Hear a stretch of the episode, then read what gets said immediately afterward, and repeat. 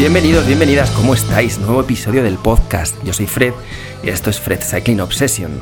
Como habréis visto en los últimos capítulos, la música está cogiendo un poquito más de protagonismo también en el podcast. Antes utilizábamos el mismo tema todo el tiempo, pero como somos unos locos de la música, ¿por qué no aprovechar y en cada capítulo traeros un nuevo tema para descubrir buenos, eh, buenas bandas que hay por ahí, que muchas de ellas están por descubrir todavía, y algunos temazos que, que a mí personalmente me gustan mucho. Aprovecho en este momento también para recordaros que tenéis eh, las listas de todas las canciones que usamos en los vídeos de YouTube, que me preguntáis mucho por ellas, las tenéis en Spotify. Ya vamos por siete listas, creo.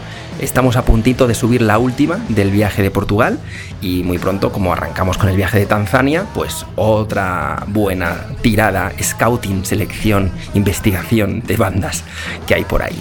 Así que bueno, pasamos al invitado. ¿Quién es el invitado de hoy? Un viejo amigo del podcast, Mariano Gon, que es el responsable mundial de ventas en Ibis y que además es inversor, eh, empresario del sector de la bici desde, desde muchos años atrás. Hacíamos memoria el otro día de hace cuánto que nos conocemos y ya vamos para los 10 años. Nos conocimos en Santa Cruz, en California, en un evento que hizo la marca cuando él trabajaba en Santa Cruz con el equipo de descenso, con el Syndicate, que yo tuve la suerte de poder acudir.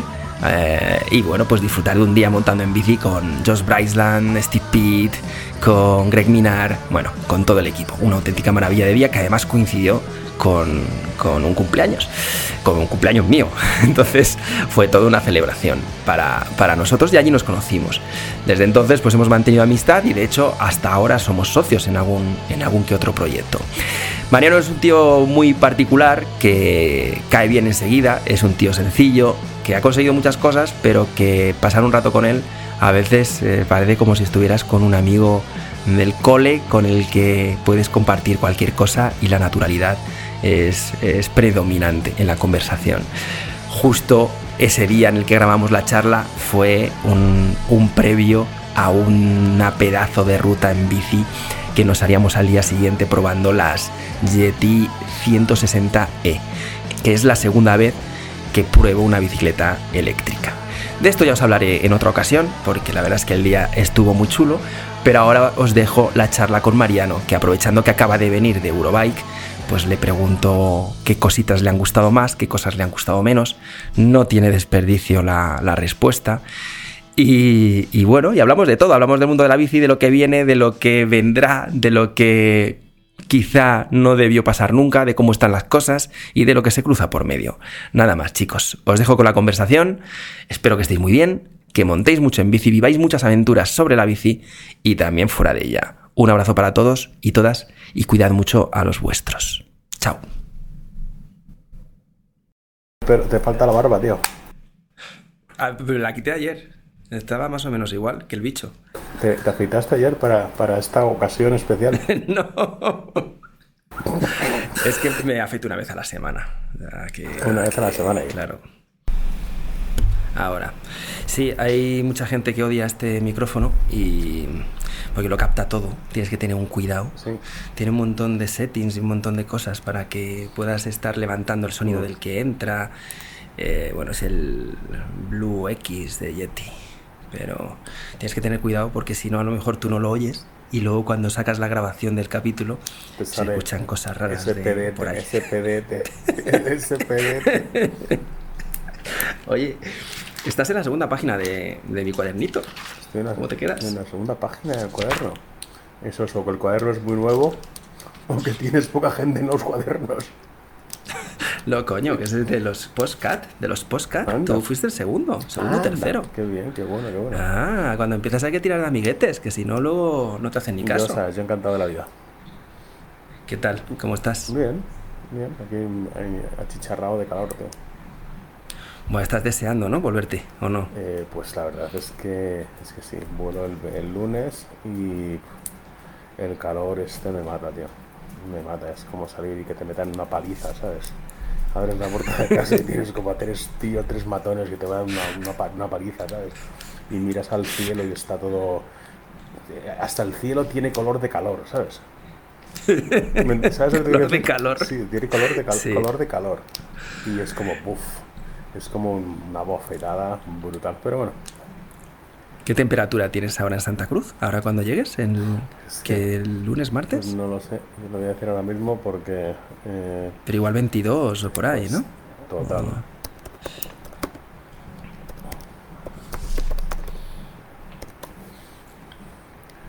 Anda, 31, qué horror. Ah, no, no, es que me sale en el de Tenerife, tío. me cago en la puta, vero pringado. 15 grados, tío. 15 grados. 15 grados. Mañanita, ¿no? Ahora allí, que son las 8 de la mañana por ahí. Eh, sí. Eh, Más o menos, ¿no? 6 y media son eh, 9 y media. ¿Llegas y tienes vacaciones o llegas directamente a currar? Yo, ¿Cómo es? Yo me voy del avión a la oficina, tío. ¿Directo? No, no, ¿Cómo? no, no porque no, porque llego tarde, pero al día siguiente sí. ¿Cómo, ¿Cómo es un día tuyo allí? Venga, cuéntame. ¿Me estás grabando ya? Sí, llevamos un rato ya. Yo sin saberlo, de verdad que no he dicho ninguna barbaridad. Pensaba que estamos aquí haciendo un, un testing No. del sistema y del micrófono mágico. A ver, a mí, a mí me interesa cómo son tus días en Santa Cruz, pero alguno he vivido, entonces pues te pregunto, ¿cómo es un día de trabajo allí? ¿Cómo es un día normal de Mariano en, en Ibis? Yo madrugo, soy, soy un tío bastante, bastante ma- madrugador. Normalmente a las, eh, a las 6 de la mañana estoy, estoy danzando, salto de la cama, me tomo un café de, de bote, tomo cafés de bote, café instantáneo, café. ¿No, no, no has caído en la tendencia esta de los últimos años, de la mega cafetera A ver, a mí el café- de 8.000 euros? a mí el café Mm. me gusta, pero yo tengo dos problemas. Primero, que tengo poca paciencia. Y segundo que, que me gustan las que me gustan las cosas repetitivas y siempre con, con soy muy tradicionales me gusta el mismo sabor de siempre entonces me da igual que el sabor sea una mierda pero quiero que sea el mismo sabes ¿Pero quieres ese? exactamente tengo esos estos recuerdos de la infancia que de casa de, de amigos de, de papá casa de amigos de mamá y que todos ponían un café y que estaba malísimo en todos los sitios pero malísimo de distintas maneras sabes entonces me da igual tío, o sea, Sí. yo quiero tener un café, un café que siempre sea igual de malo ¿Y tomas varios al día o solo tomas el de la mañana? Varios. Ya, hay dos tipos de personas, los que lo- tomamos solo uno al levantar Yo no. y el resto. Yo tomo uno y dentro y a la media hora me tomo otro. ¿En Eh, serio? Sí. Y entonces ya me empiezo a sentir un poco bien. Y luego. eh, y luego suelo tomar otro. Depende un poco del día que lleve, pero a media mañana suelo tomar otro en la oficina. Que tampoco. ¿Cómo vas a la OFI?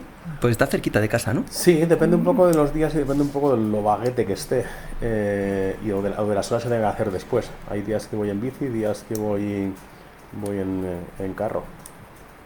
¿Cómo se ha, cómo se ha instaurado el tema del teletrabajo después del- de la pandemia? ¿Qué ha pasado? Porque que durante la pandemia estabais todos en casa, ¿no? Y, Sí, sí, sí. ¿y ahora cómo es el mundo Pues allí ahora en, en Ibis? tenemos un poco de todo. Hay gente que, que va a la oficina, gente que no va a la oficina y gente que, que un poco intercambia. Yo depende un poco de los días que tenga. Eh, en la oficina suelo ser mucho más productivo, entonces trabajar desde casa no me gusta. No me gusta porque me Mm. entretengo una mosca, ¿sabes? Empiezo a leer Pink Bikes, no sé qué, no sé cuánto, y al final digo, hostia, pero no he hecho nada, ¿sabes? Eh, sin embargo, desde la oficina soy mucho más productivo. Eh, ¿Y a qué hora llegas a la OFI? Más o menos un día, 8 de la después de tu segundo café. A las 8. A las 8. Sí, normalmente, si no tengo nada que hacer antes, a veces tengo que hacer cosas con España y a veces tengo que madrugar un poco más. Entonces, eh, pues, pues normalmente cuando me levanto, me tomo el café, me organizo un poco mis, eh, mis emails, me leo los pinches WhatsApps que me dan por culo continuamente. ¿sabes? La esclavitud de la tecnología. Yo por la noche. eh, hace tiempo que de- ya- ya des- desconecto el teléfono, ¿sabes? Es el único, el único momento en el que lo pongo en, eh, en Airplane Mode, entonces no me entero de nada hasta que me levante, entonces cuando me levanto es como... Tiene 48 gua- mensajes de WhatsApp y me cago en la puta, ¿quién cojones me da el coñazo? Entonces te das cuenta que vives a 9 horas de diferencia de España y entonces te llegan todos. Entonces lo primero que hago es leer eso, saber si hay alguno urgente, a ver si se ha muerto mi madre o ha pasado algo grave, entonces que tiene que coger un avión. Eh, y luego ya me voy organizando, me voy, me voy organizando día. Qué horror lo que te acabo de decir. Yo tengo un... Oye, antes de nada, ¿estás haciendo un ruidito con algo, puede ser? Sí. Ahí estamos. Vale, pues me lo- ¿Qué, qué, qué? Me lo Que pongo. eres nerviosito y mueve las cosas. Me lo, me, me lo pongo, Vale. me, lo, me lo quito. Que yo descubrí hace poco en el iPhone una funcionalidad que entiendo que la tienen todos los teléfonos y es que tú puedes eh, construir un Do Not Disturb a medida Sí. y entonces yo tengo un Do Not Disturb en lo que solo tengo dos personas que me pueden mandar Mm, WhatsApps y, y cosas así y todo lo demás no me llega hasta que yo me meto a verlo. vale. Lo digo por si alguna vez no te respondo, Ok. que sepas que puede ser, porque estoy en este modo que cuando me pongo a trabajar me lo activo. Vale, o sea, me acabas de, Porque me es que si no es el imposible. corazón, no estoy en tu lista. Eso es una lista de dos, ¿eh? Está Pamela y mi hermano. Bueno, y mi- bueno perdón, y mi padre. O sea, Bueno. tengo tres. Vale, entonces Eh, tam- tampoco me siento tan mal. Es que no abro mucho más el círculo, ¿eh? Sí, a nuestro socio no está. Oh, Por cierto, God. mañana está confirmado, ¿eh? Vale. Mañana. Que mañana, luego, lo- luego comentamos que tengo alguna pregunta que hacer sobre la prueba de. Bueno, para mí va a ser una prueba de bici, pero sobre el rutón que vamos a hacer mañana. Vale. Bueno, Pero entonces, me llego a la oficina y Eso. O sea, me organizo un poco el día, lo que tengo que hacer desde allí y luego desde allí. Si no quiero que me den mucho, eh, molesten mucho con las cosas que tengo que hacer, me organizo mis video calls y mis cosas y mis Zoom desde, desde casa. Voy a la oficina mm, y ya está, en modo, modo machaca, meeting, meeting, meeting. Básicamente. ¿Y a qué hora chapas? Allí. Pues eh, depende un poco de los días. Cada vez chapo más pronto. Me he vuelto un poco, con la edad me he vuelto un poco menos, eh, menos eh, masoquista del trabajo. O sea, antes eh, siempre era de yo voy el primero y me voy el último. Y me voy al último. sí. Pero buf, ya como que me he dado, me da un poco de pereza. Y una de las cosas que he aprendido que te ayudan a eh, no ser el último es no tener llave. Entonces yo, afortunadamente, de Ibis no tengo llaves. Y cada vez que me dicen, oye Mariano, tengo unas llaves para ti, yo no, no, no, no hace falta. ¿sabes? No. Mejor, que no tenga, mejor, mejor que no tenga llaves, así no tengo ni que cerrar, ni que abrir. Ni que abrir. Ni, ni Claro. me llaman de, oye Mariano, que, que han entrado tres chinos eh, que se están llevando todos los cuadros, que tú estás muy cerca, vete corriendo. No, yo no tengo llaves, entonces no tengo nada. Entonces me suelo ir a las... ¿Ha pasado algo así de esto? ¿Ha pasado algo parecido? ¿Ha, está- ha entrado alguien que se está llevando cuadros? ¿Eso que estás bromeando? No. No, pero, pero, pero, pero, pero si estás ahí y estás cerca, te van a llamar a ti, ¿sabes? Claro. Eh, ¿Cuánta gente sois en, en Ibis? ¿Sigue siendo pequeñito? Somos más grandes, ¿Sigue siendo...? somos más grandes. Uno de los, eh, de los efectos, de los collateral damage del, del COVID ha sido que hemos eh, crecido mucho a nivel trabajo. A ver, si te digo la verdad, no te puedo decir un número exacto, pero entre la, la, la planta de carbono de pájaro, eh, el almacén de Watsonville y las oficinas nuevas de, de Santa, más eh, el equipo de QC, ingenieros de Vietnam, eh, seríamos entre 60 a 70. Bueno, bueno. Sí, es un número todavía manejable. ¿Cuánto, cuánto más que, que prepandemia? ¿Quizá un 20% o por ahí? Antes debíamos estar Mm. cerca de los 40. Sí, Mm. ha, ha subido mucho, no solo el, de- el, el prepandemia, sino el que la fábrica de, de pájaro donde hacemos el XC está full, está full capacity. Porque la EXI, que es la primera, es la primera cross country, ¿no? De Ibis. Sí, sí, sí, con la que hemos... eh, ¿Se hace full en, en USA? La EXI, eh, como la conocemos ahora, se hace full en, en, en- una, fa- una fábrica que tenemos en, en eh, Pájaro, en Pájaro Valley, que está al lado Ajá. de Watsonville, que es una zona eh, conocida mundialmente por las fresas. Anda. Sí, es una zona eh, genuinamente agrícola. Hay plantaciones de fresas, de coles de Bruselas y de alcachofas. ¿Y, por, ¿Y sois los únicos que estáis ahí echando carbono a la, Sí. a la naturaleza? a ver, por sabes. Eh, no, hombre, eh, pues, pues la verdad es que debemos ser Pero es un proyecto, ¿no? Es, es el proyecto en el que arranca ese modelo, pero la idea es que vais a hacer más modelos en, Sí. en allí, fabricados localmente, ¿no? Sí, en nuestra zona, gente que haga carbono, pues estamos nosotros, estamos una, una marca eh, de, eh, no son helicópteros, son, eh, como, ¿cómo se llama esta cosa que tiene hélices? Son, em, Rotores. no, algo así. eh, no. drones. Ah, drones. Hay una, mar- drones, hay una marca de drones, que se llama Joby, Joby Aviation, que han salido Sí. a bolsa hace poco y esta gente tiene Sí, un sí. proyecto para hacer eh, em, em, drones eh, pilotados que es como un taxi. Y estos están, están en Marina, están cerca de Monterrey, están como a 30 minutos de nosotros y esos hacen carbono también. Eso repartirán los paquetes de que se vendan en el e-commerce. Los paquetes o harán lo, que sea. Pero bueno, nosotros por lo menos tenemos eh, energía solar y, no manchamos mucho, no pintamos. Eh, una, de las, una de las cosas que, que, que, manchan mucho en el mundo del ciclismo o de los cuadros es la pintura. La pintura es... Eh, Anda.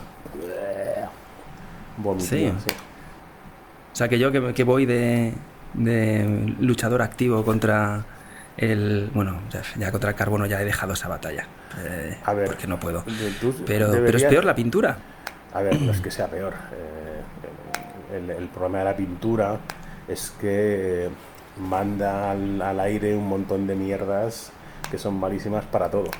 Malísimas para el que pinta y para, y, para, y para todo, todo lo, de esas partículas tan asesinas.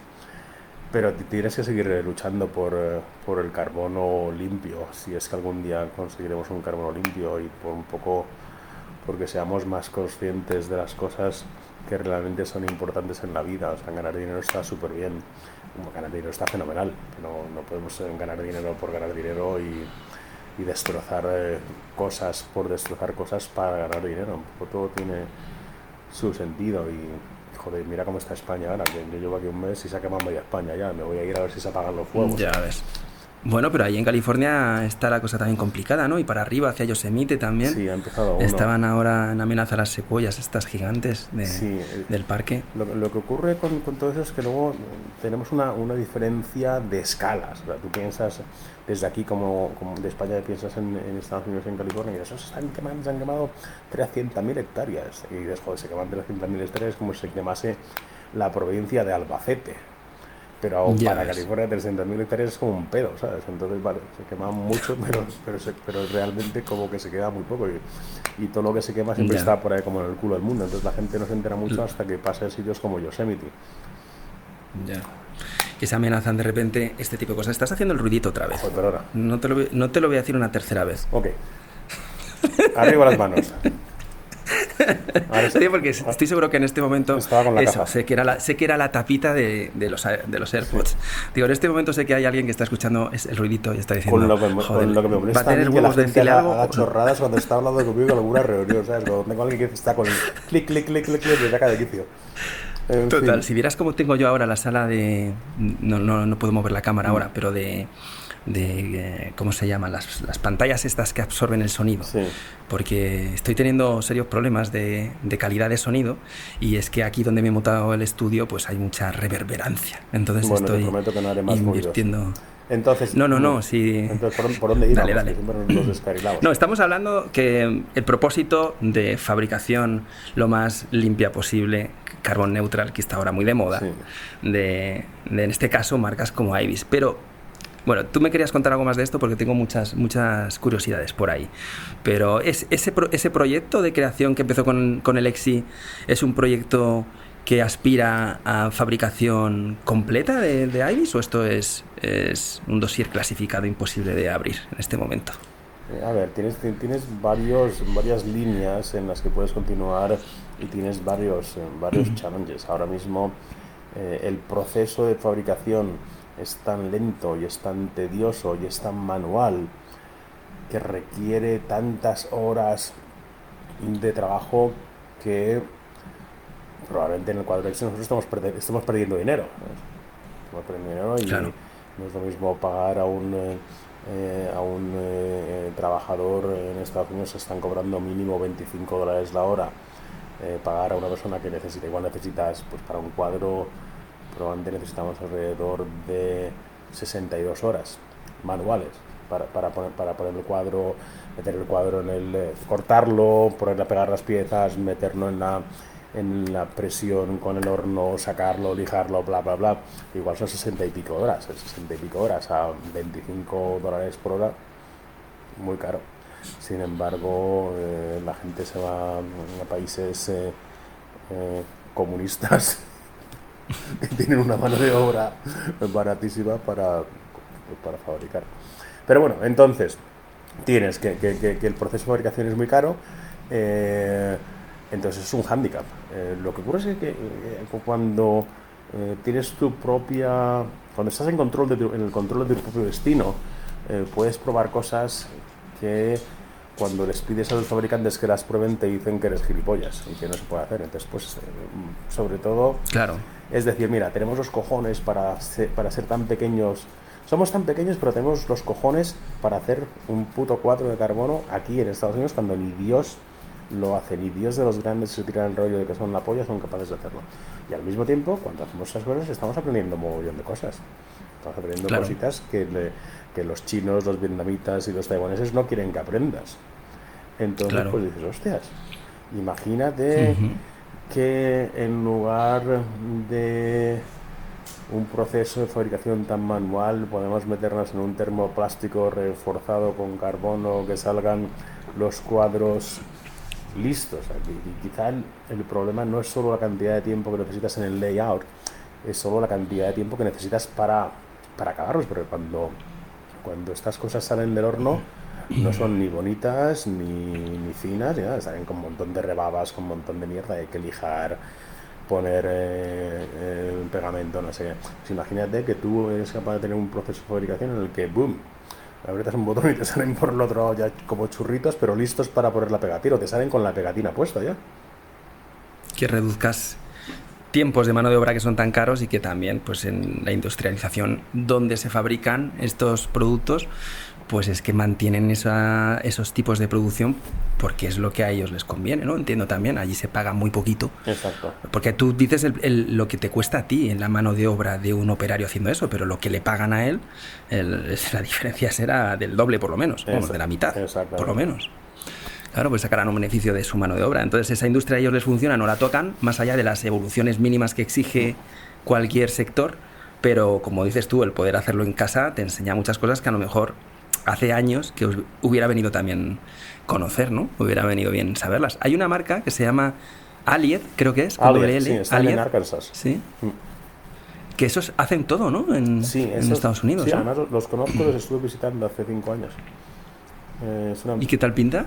Muy interesante, muy, interesante. Ellos hacen. Eh, a mí el diseño de la bici, esta que están ahora en, cross country con Payson McKelvin y tal, me flipa ese diseño de bici. Muy, eh, muy interesante. Estos lo que hicieron fue comprar. había una empresa canadiense que se llamaba Guru. y Guru. Guru. ellos hicieron. hicieron Pero los que formaban parte del, del grupo Cannondale. Exactamente. Estos, el guru. ¿Se, se, separaron o qué? Hicieron una bancarrota y, y, un, ah. un, tipo de, de, de Arkansas se llama Tom, eh, Tony. Tony que era el importador de Orbea. Eh, y Tony compró esas máquinas y se montó esa historia ahí y luego le vendió parte de eso a los Walton Brothers, que son los dueños de Walmart. Y cuando ya estaba todo como super guay y todo súper potente, los de Walmart le dijeron, oye tío, que no queremos que estés en Little Rock, vente a Bentonville, que es donde está la sede de, de Walmart, y se fueron a Bentonville, pero están haciendo cosas muy interesantes. muy chulo, yo por lo que he visto, pero sí que pintan. Sí, ellos pintan. Pero es que mm. las leyes del medio ambiente en Arkansas son diferentes a las leyes del medio ambiente en California.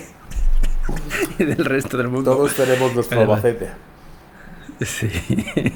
Oye, pero y entonces, volviendo a esto de la pintura, claro, la Exi entonces que tiene solo porque algo de color tiene, ¿no? Ahora, según la recuerdo, es verdad, es toda como todo carbono limpio. Tiene pegatinas. Pero tiene algo en azul y gris. Tiene pegatinas. Ah, son pegatas. Son pegatinas. Eh, y oh. luego tiene una cosa que se llama cerode, que es una especie de cera. Cerode. Sí. Vale. ¿Y eso que va por encima de la pegatina o no? ¿O eso va por el directamente al, al carbono? Por encima de la pegatina para protegerla y para que quede como un acabado como de pintura, con una protección y todo esto. No es un acabado de pintura, es un acabado un poco más, eh, más de protección. Qué guay, pues no sabía yo esto, fíjate, de la EXI. Pensaba que simplemente era diseño, que estaba así, carbono limpio. Eh, cero D. Creo que se llama cero D, No estoy seguro. Estoy mirando aquí, pero no voy a hacer más ruido, porque te he prometido que no te iba a hacer más ruido. No, no, no te preocupes. Eh, ¿A mí? Sí, no me veo. A ver. Aquí. Ahora estás. Vale. Vale. Ya estamos, estamos, estamos probando con, con, con, eh, con cero de, con, con, color. Entonces, igual ponemos. poner un acabado cero de con color. Que al hilo de esto, ya que estamos en el capítulo de la, de la sostenibilidad, tú has invertido hace poco en unos, en unos productos de, lubricante para Sí, bicicleta sí, sí, y todo esto que son plant-based, ¿no? Exactamente, es Plant Days, es una compañía certificada en B, es una B Corporation. Hostia. ¿Y están en España ya? ¿O los vais a traer en LTM? ¿O estamos cómo es la trayendo, cosa? creo que llega el primer pedido la semana que viene. Ah, pues yo, voy, yo voy a comprar, yo voy a meter en la tienda. Mountain Flow y son productos basados en Plant Days. Mountain Flow. Sí. Vale. Productos de limpieza, engrasado, toda esta Sí. historia que usamos todos los días, los consumibles de limpieza lubricante de la bicicleta, ¿no? Entiendo la gama completa, Sí. ¿no? Sí, sí. Y plant-based 100%. 100% Plant Puede estar seguro el, el customer que eso es, Exacto. vamos, que se lo puede beber si quiere. 100% plant-based y además de ser 100% plant-based, eh, somos una Corporation B. Corporation B es algo muy complicado de conseguir. De, de entonces, recibir. En, en- en- nuestra industria, eh, así conocidos, el único que es Corporation B es Chris King. Anda. Eh, y un poco en la industria de outdoors, Patagonia es uno de los grandes, eh, eh, una de las grandes compañías de, eh, de outdoor que son, eh, que son Corporation B. Pues Corporation B pues quiere decir que, que estás comprometido eh, socialmente, que estás comprometido eh, con, el, con el medio ambiente, es que no haces negocio solo para forrarte y ganar dinero, que a tus empleados les das el mejor salario posible, que un poco que pues pues pues que, que, que, intentas ser no responsable pero que ni, ni, siquiera justo ni siquiera cristiano no sé cómo decirlo un poco que te importa eh, todo mucho más que solo ganar dinero y entonces tomas decisiones Hacer las cosas bien, ¿no? Sí, por O sea, hacer las o lo cosas- que entendemos hoy Exactamente, por hacerlas hacer las bien. cosas bien para quién. Mm. Y luego tienes lo que es el hacer las cosas bien y el pretender que haces las cosas bien para que la gente piense que haces las cosas bien Claro. y luego eres un pinche pirata. Estamos en esa fase también. Sí. Estamos en esa fase de decirle a todo el mundo lo bien que hacen las cosas, Sí, pero que como, luego en como- el fondo. como la época pues, del light, ¿no? O sea, que es light. Claro. Era súper guay, Exacto. pero, pero probablemente lo light era más mierdoso que lo no light. Que, lo, que con azúcar. Exactamente, eran magdalenas de la bella eso light, igual eran una mierda comparadas con las magdalenas que hacía tu abuela en tu pueblo de. Atienza, yo qué sé. De eso va a ser difícil salir. Y de eso de- me refiero de, de esta forma de vender las cosas que tenemos los humanos. Va a ser difícil. Pero sí que es verdad que cada vez se ven más marcas como esta. Esta marca en particular, ¿cuánto tiempo lleva la de Mountain Flow? Pues Mountain llevan, Flow. llevan tres años, yo he empezado con ellos hace Oh. escasamente un año. ¿Y son de ahí, del oeste, de Estados Son de Unidos? o- Colorado. ¿Oh? ¿Cerca de Yeti y tal? o no sí, sí, sí, eh, sí, cerca de Yeti. Sí. Qué guay. Bueno, hablando de Yeti, mañana voy a probar una Yeti, ¿no? Yo no tengo bicicleta eléctrica, me vas a llevar. Sí, sí, mañana llevo dos. Una, una large para ti, que es más alta que yo, y yo me llevo una para chaparritos. Yo- Yo me voy a llevar pedales automáticos y todas esas cosas. ¿Tú vas a llevar automáticos? Yo solo monto una vez en una bicicleta eléctrica y he llevado los, los que llevo en enduro, los de plataforma con cala. Yo te la llevo con flats, la llevo con unos flats de Burte que son súper guapos. Yo me llevo los pedales, Tú mismo, pero si te hostias y te Mm. haces daño, yo me lavo las manos. pero eh, la ruta la has elegido tú. Va a ser. risita. Vale, A ver, no va a ser... A ver, ¿qué, qué- qué ocurre con los... ¿Qué excusas se ponen en el mundo del e-bike? Porque en la bicicleta normal, cuando has quedado con gente para montar, eh, las excusas me las conozco todas. Que paso mala noche, que tengo la- el estómago revuelto, que no he podido entrenar en cuatro siglos. Pero en- en- eh, cuando llevas un motor, ya no hay excusas, ¿no? Que se, que se puede poner como excusa. Cuando eres un paquete, pues Que eres un paquete, ya está.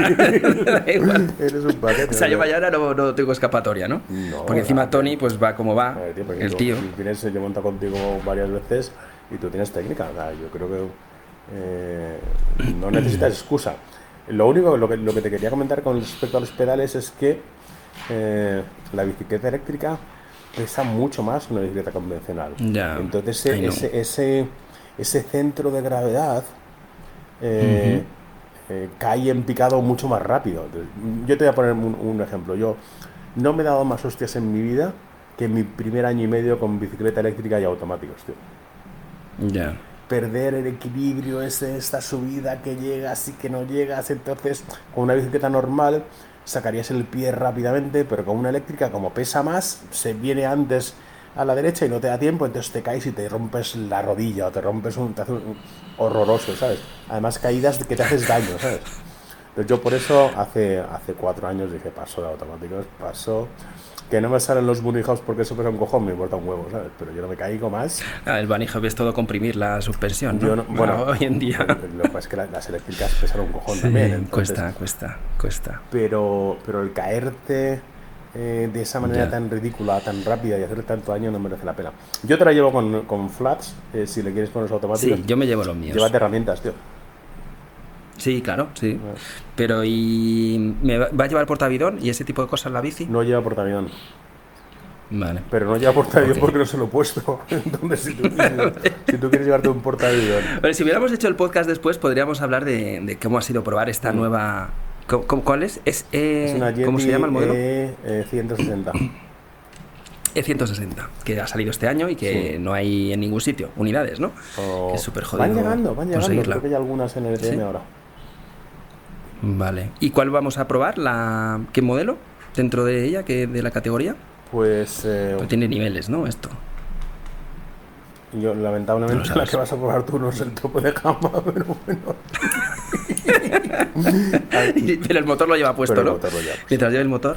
hay, dos, hay, dos, modelos y, la, que te, la que vas a llevar tú es, eh, es una que tenemos en casa eh, y, y, es el hay dos, dos modelos, como el tope y el, y el casi tope.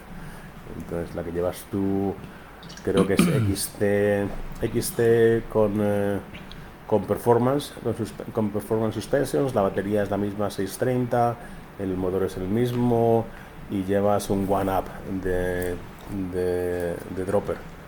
La que tengo yo va con XT también, pero lleva Kashima, lleva Factory Factory, eh, lleva una, una dropper AXS de electrónica. Vale. Eh, y, llevar ruedas Ibis de carbono. que te quería decir sobre las ruedas, sobre las Ibis, mm. que, comentas, que, mm, ostras, le he hecho una, una de salvajadas a mis ruedas Ibis, tío, en la Ripley, que no es normal. O sea, eh, le he cambiado yo los radios en pleno en viajes. Ah. Ahora en Tanzania le cambié varios radios a una rueda porque tuve un incidente en una bajada con muchas piedras y le puse otros radios que no eran exactamente los suyos. la, rueda está perfecta, macho. Al llegar aquí se los he vuelto a cambiar yo, ni siquiera los he llevado a LTM ni nada. Y la rueda, tío, derechita, derechita. ¿Hay servicio de cambio de pegatinas? Es lo único que me falta para que quede la, la rueda siempre, siempre Sí, eh, como nueva. ¿Y de qué color quieres? Y yo te mando. Creo que tenemos además en colores. La, azul clarita, la azul clarita mía. Sí, probablemente, tengamos. Pero la verdad es que esas ruedas, esos aros son eh, bastante son cañeros. yo, yo, la verdad no me he cargado, crucemos los dos, o sea, se me las cargo mañana, pero eh, normalmente las ruedas hay como pocas cosas que te llevas de una bicicleta a otra. Yo siempre me llevo las ruedas, la dirección hmm. y a veces la horquilla. Y esas ruedas han hmm. pasado esas ruedas las he tenido en, tres o cuatro levos. Han pasado. Esas ruedas han estado en tres levos y ahora han, acabado en una Yeti. Pero ahora tu bici eléctrica del día a día, ¿cuál es? Eh, ¿Es una Yeti? Eh, tengo el, eh, privilegio de poder tener varias bicicletas y de poder tener varias bicicletas eléctricas y de poner tener varias bicicletas eléctricas en dos continentes. O sea, es que tengo una puta suerte que te cagas. Eh, y no quiero sonar nada arrogante, pero la bicicleta que utilizo en España es una Yeti. Eh, Hombre, si tú no tienes varias bicicletas eléctricas, a lo mejor tenemos un problema en, la industria. Y ¿no? la he montado hace poco, o sea, llevo, llevo un poco con ella, llevo un mes con ella. En USA tengo una. ¿Sí? ¿Contento? Sí, muy contento. En USA tengo. Tengo. No te puedo decir lo que tengo. tengo un Specialized, tengo un Specialized Levo que me encanta. Eh, y tengo una de las nuestras que sale dentro de poco.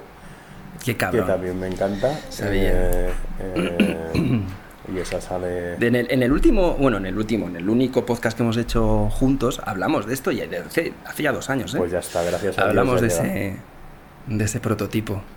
Ya O sea que ahora, ahora sí que hay que ir preparando la billetera, ¿no? Ahora ya merece la pena. Para mí, pasarme a las e-bikes, ¿vale? Continúo la frase. yo creo que, yo creo que Que la billetera, no la, billetera tienes que tener lista siempre, ¿sabes? Porque al final la billetera. Qué desgracia. La billetera Qué desgracia es- de- qué desgracia de mundo. Que si la utilizas bien te da un poco más de felicidad. Mm. Y yo creo que comprarse una eléctrica es probablemente la mejor inversión que he hecho en mi vida, en el mundo ciclista. Nunca he sido tan feliz como, como con la eléctrica. Yo ahora monto encantado de la vida. Yo, mira, hoy estaba en casa diciendo, le estaba diciendo a mi mujer, me ven las piernas, mogollón, me ven las piernas, mogollón. Y claro, es que eres un, eres un paquete, llevas cuatro días montando todos los días seguidos. Cuatro días montando seguido, y por la mañana y por la tarde. Y ayer estuve con unos amigos de, del ETM y con Navarrete y nos llevaron por una- una- un camino desde la senda, camino Smith, bajar a la granja, subir a una montaña, eh, Wow. peñalar a bajar, no sé qué, tío, está, me, me- me duele todo, me duele desde el culo Wow. hasta todos los músculos de las piernas.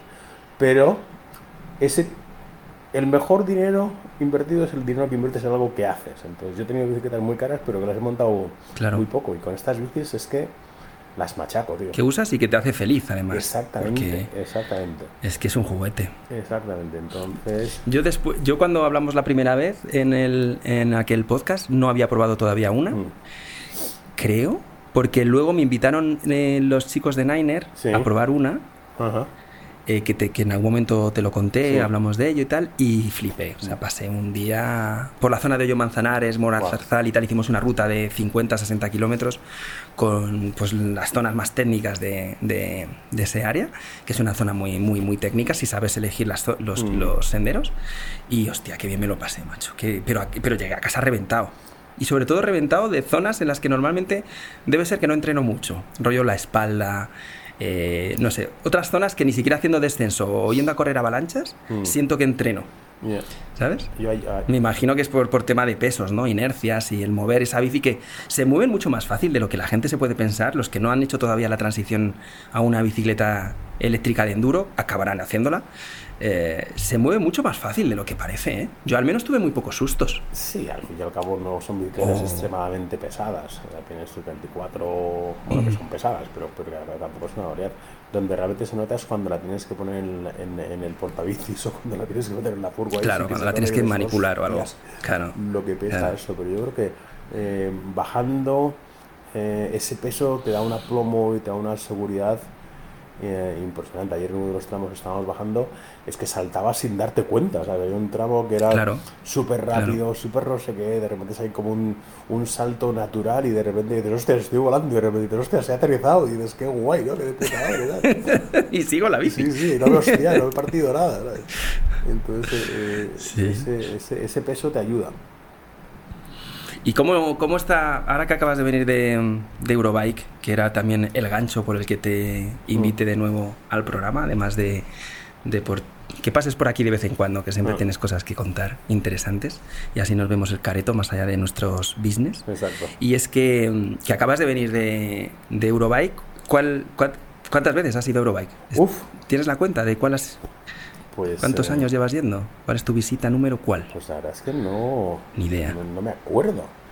Pero probablemente el Si primer. igual llevas Euro- 20 años. Probablemente más. Probablemente el primer Eurobike al que fui yo fue en el 96, 95. ¡Hostias! 94, 95, 96, no me acuerdo. ¿Y Eh, te sigue impresionando o cómo, cómo están las cosas? ¿Qué has visto este año? ¿Hay algo que te ha hecho tilín? A ver, pues lo que pasa es que pasa como todo al principio, cuando vas las primeras veces es que estás como encantado de la idea, estás empalmado y todo te parece maravilloso, te, te parece cojonudo.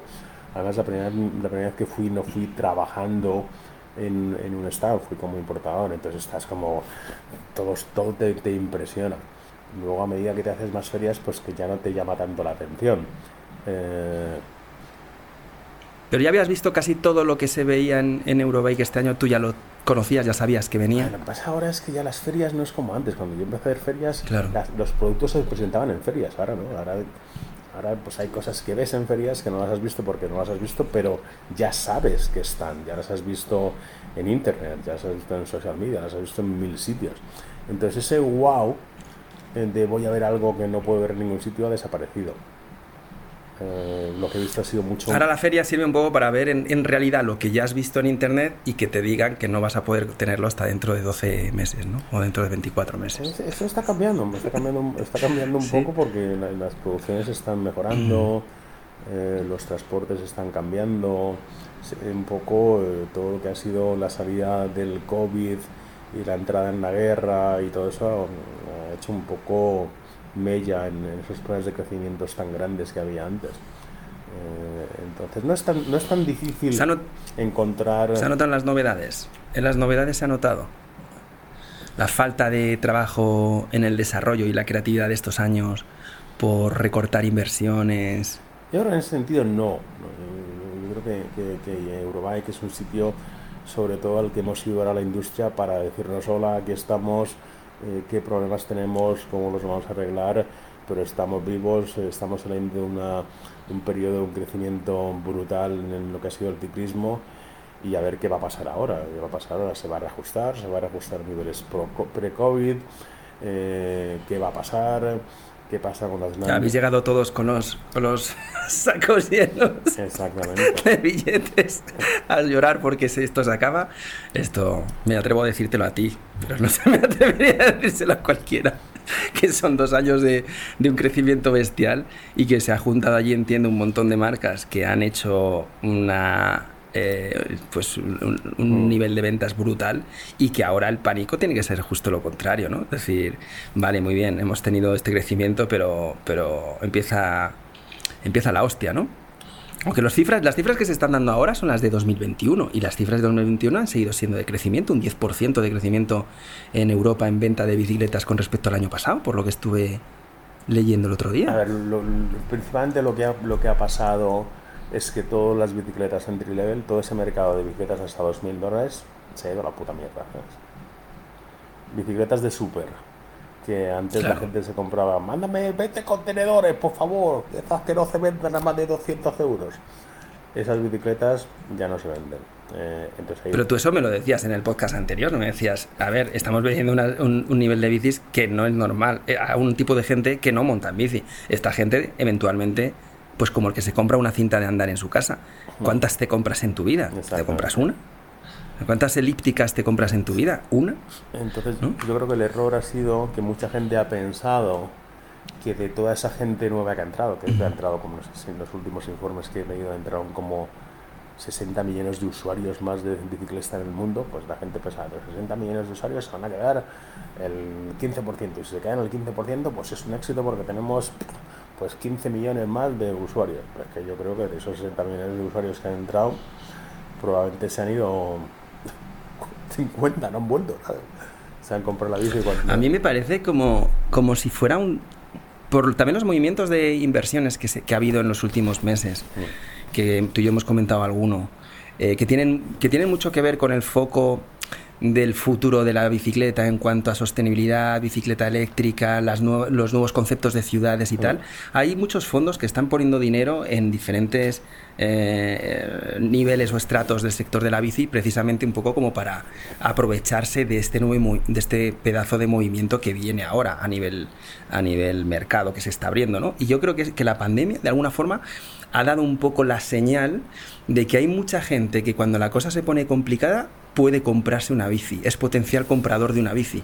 Que creo que ahora, cuando empecemos todos a cambiar un poco nuestros hábitos de movilidad, la bicicleta eléctrica va a ser, yo imagino, un artículo que todos vamos a tener en casa. Y no me refiero para ir al monte, ¿eh? me refiero para movernos por ahí. Y no será que los que la industria o que los grandes inversores, los grandes movimientos de dinero han visto, hostia, ha pasado una pandemia, y de repente tenemos 60 millones de nuevos clientes.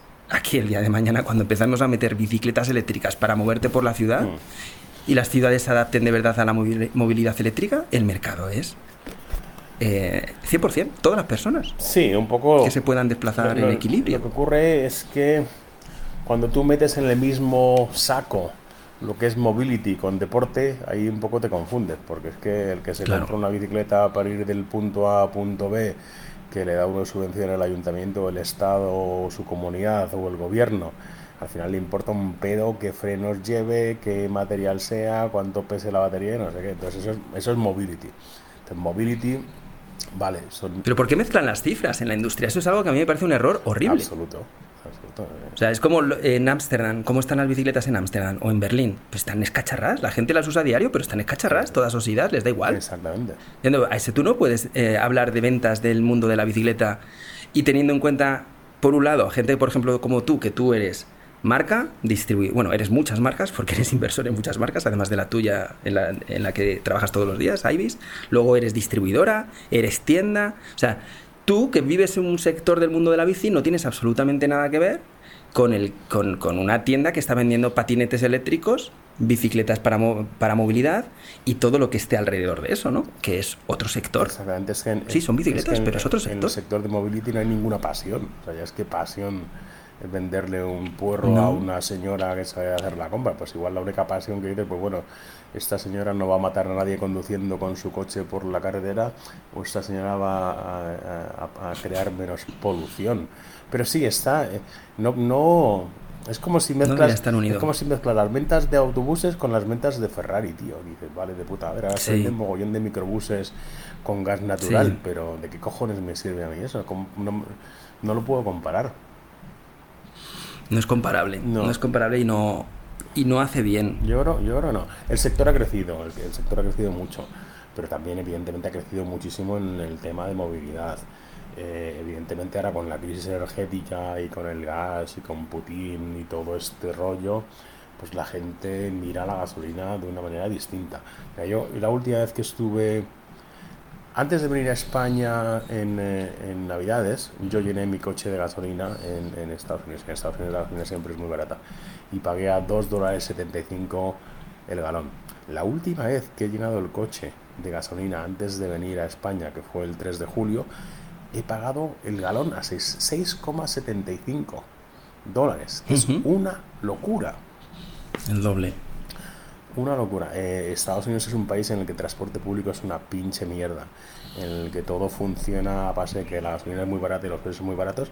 Pues ahora la gente se está tomando en serio el ir a trabajar en bicicleta. Y, ir a trabajar en una bicicleta eléctrica mola mucho más que ir a trabajar en una bicicleta de pedales. Totalmente. Yo te digo, estoy absolutamente convencido de que todos vamos a tener en casa mm. al menos una bicicleta eléctrica. Esto va a ser... Hagan ejercicio no. O sea, va a ser, va a ser un complemento más como... Pues como otra cosa, otro, producto de necesidad que tiene la familia, ¿no? Para, la invasión de las bicicletas. Tú, me imagino que tú has viajado por, por China, por, eh, por Taiwán, eh, por Sudamérica, tío. Ahí las motos, tío, es la invasión de las putas motos, tío. La misma moto, ¿verdad? De la misma miles moto. de motos. Sí, sí. Eh, humildes, el mismo modelo, sí, todas muy parecidas. Marca, con dos, tres, hasta cuatro personas encima. Eh, que se ponen eh, en, los semáforos y hay como, tío, es que ya una moto no es eficiente porque hay tantas motos que ya no puedes ir más rápido que los coches. Sí, sí, sí, sí. Pero, pero se convirtió en el, en, el, en el vehículo más fácil de colar. Luego los tuk-tuks y que ya pues eh, podían ir un poco más cómodos. Pero lo de las motos es, es, muy es, es, curioso. En el caso de la bici nos están metiendo además un, un mensaje de, de sostenibilidad y nos están metiendo un mensaje de hacer más verde las ciudades, que en parte sí, mm. es mejor que vayas con tu bicicleta eléctrica hasta el centro de, la ciudad a trabajar que a que vayas con tu diésel de hace 25 años, es mejor. Pero, hostia, toda esta nueva industria que va a levantar millones y millones de bicicletas eléctricas para que todos nos compremos una, porque todos la vamos a necesitar, y no me refiero de ir con tu bici a lo que vamos a hacer mañana, ¿vale? Que esto es una, una cosa diferente, me refiero a la industria que viene, movimientos como los de Simano, está trabajando en la ciudad del futuro orientada solo a la bicicleta y está buscando ideas y creativos por todo el mundo y no sé qué. Eh, todos los fondos que están metiendo pasta en, las grandes, en las grandes cadenas, tanto de e-commerce mm. como de tiendas físicas, porque están viendo lo que viene. Esto no es porque quieren eh, dar un servicio emocional, como, como comentábamos, ¿no? De, mm. de, a los que nos gusta la bici de toda la bici. Esto es dinero puro y duro. Esto es méteme bicis eléctricas, méteme patinetes eléctricos y mete movilidad a punta pala que voy a sacar aquí. entonces, cuando, cuando el cacharro se convierte en algo que penetra ese nivel, hostia, ya el mensaje de sostenibilidad, tío, a mí ya me, me rasca un poquito. Pero bueno, que sí, que en el fondo entiendo. Entiendo que pedaleando con una bicicleta eléctrica, pero para que se hagan esos motores, para que se hagan esas baterías, para que se, se funda tanto hierro, tanto aluminio, eh, hostia, ese, al final, es un tema. Al final, ¿qué es peor? ¿Es peor emborracharte por las mañanas o emborracharte por las noches o emborracharte por las mañanas y por las noches? ¿No? Hostia, pues es que depende de dónde estés y con quién, ¿no?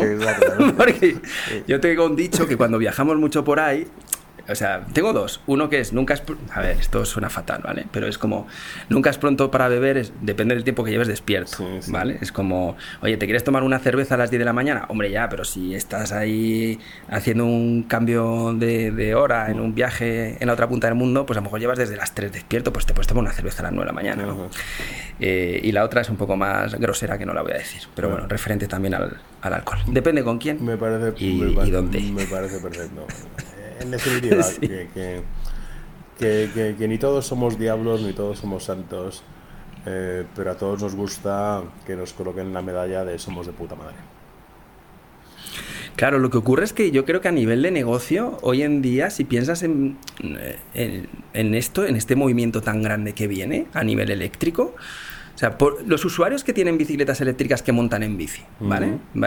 Porque yo creo que aquí la adopción de la bicicleta eléctrica eh, tuvo una entrada mm, súper bestia en el enduro. Yo creo que, fue el, primer gran nicho dentro de nuestro deporte que, que vio un beneficio clarísimo a ese producto. Y la mejor forma de meter un producto nuevo o una categoría nueva a un sector es que, que haya un nicho que identifique el valor añadido a la primera. ¡Pum! Está claro, los endureros dijeron, nos encanta disfrutar la bici, subir es un coñazo no lo pasamos tan bien. Mm. Y queremos estar eh, disfrutando de la bici sin tener que eh, entrenar cuatro veces a la semana para poder luego el sábado disfrutar de rutones. Y bueno, una serie de, de, puntos que no vamos a repasar, pero entró muy bien la bicicleta eléctrica en el mundo del enduro. Mm. Ahora, va a seguir conquistando el resto de los nichos dentro del ciclismo, yo lo tengo clarísimo. Eh, la carretera, el gravel, el gravel con el tema de los viajes, eh, el cross country con bicicletas ultra ligeras, ¿no? O sea, nos vamos a electrificar todos de una manera o de otra. Yo, creo que las únicas bicicletas que se van a conservar, porque van a conservar su alma eh, analógica, van a ser las Dirt Jumpers, las bicicletas de BMX y luego las bicicletas de cross country. Yo creo que cross country va a haber estas bicicletas súper ligeras, sin sin motor y ese, por ese tipo de gente al fin y al cabo son eh, super atletas. Yo creo que por ahí van a ir los tiros. Las bicicletas ligeras con poca batería eh, y poco peso al final tienes el, y las de carretera y las de gravel tienes el handicap de la limitación de velocidad que te ofrece un motor. Eh, entonces si tú vas con tu Ripley y yo voy con mi Levo SL eh, en cuanto que llegue a 25 minutos por hora, tengo que tirar. Este domingo me piqué con uno en, esas, en esas circunstancias. Subiendo se me, levantó las pegatinas, pero luego venía un llano. Y ahí yo empecé a coger ritmo, ya pues digo, oye, es que te voy a adelantar, macho, es que no, no lo voy a evitar. kilos y el otro lleva una bicicleta de claro. y eso se nota. Exacto. Oye, pero yo creo que en el, en el... Estoy de acuerdo con que el, que el cross country es bastante evidente que va a ser eh, lo más purista posible porque al final no deja de ser un deporte que no, que no tendría mucho sentido electrificar. Pero claro, ha habido un movimiento también muy interesante y es que eh, el grupo de Eurosport, Discovery y tal han comprado los derechos de retransmisión de la Copa del Mundo de, Cross Country. Ya no va a estar en Red Bull, lo van a retransmitir en Eurosport, que van a ser, pues que van a tener la vuelta, el Giro, el Tour y la Copa del Mundo de Cross Country. Eso es Eurosport, en, en Estados Unidos es Discovery, en España, en Europa es Eurosport. Sí. Es que es del mismo grupo, creo. Bueno, ahí. a ver, he leído la noticia, pero, pero si alguien quiere contrastar. Pero bueno, en principio creo que es el mismo grupo Discovery y Eurosport. O que, o que la ha comprado Discovery y, y, por donde la van a retransmitir en Europa sea a través de Eurosport, como con un partnership o algo así, podría ser.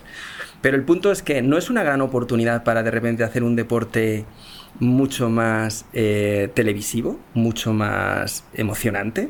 Y ahí a lo mejor bicicletas eléctricas le pueden dar ese puntito con circuitos diseñados especialmente para ellas, para que el corredor además tenga que apuntar siempre ese puntito de estrategia, de autonomía de la batería, no sé, ¿se puede hacer más espectáculo con este, con este deporte para captar más audiencia? No, no sé, yo he, visto, yo he, estado, estado viendo la Fórmula I me parece un petarzo que te cagas. Coñazo, ¿no? ¿Sabes lo que te quiero decir? La fórmula eléctrica.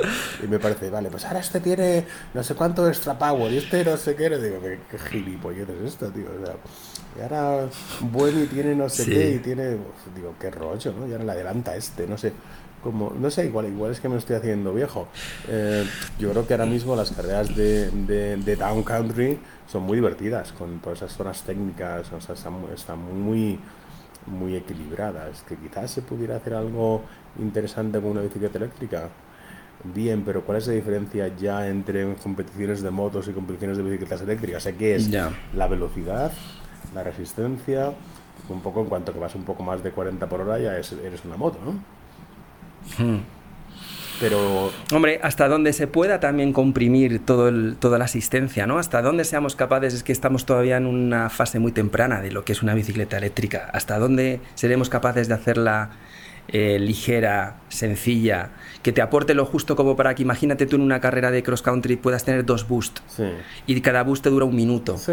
Y que se haya un concepto más de gaming, de decir, Sí. hostia, tú, como el otro día Coloma, que se hizo. Coloma, que digo yo Coloma. Eh, ay, ay, corredor, que quedó segundo en Valnord.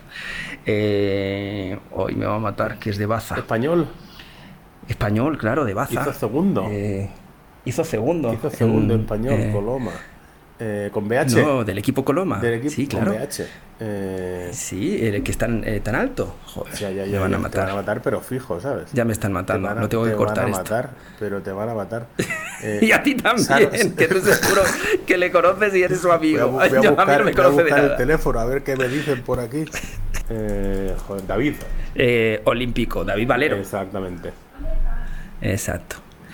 Vale, pues entonces, uno de además de los corredores, yo creo que más queridos y más majos de, de nuestra, David de nuestra Valero. patria.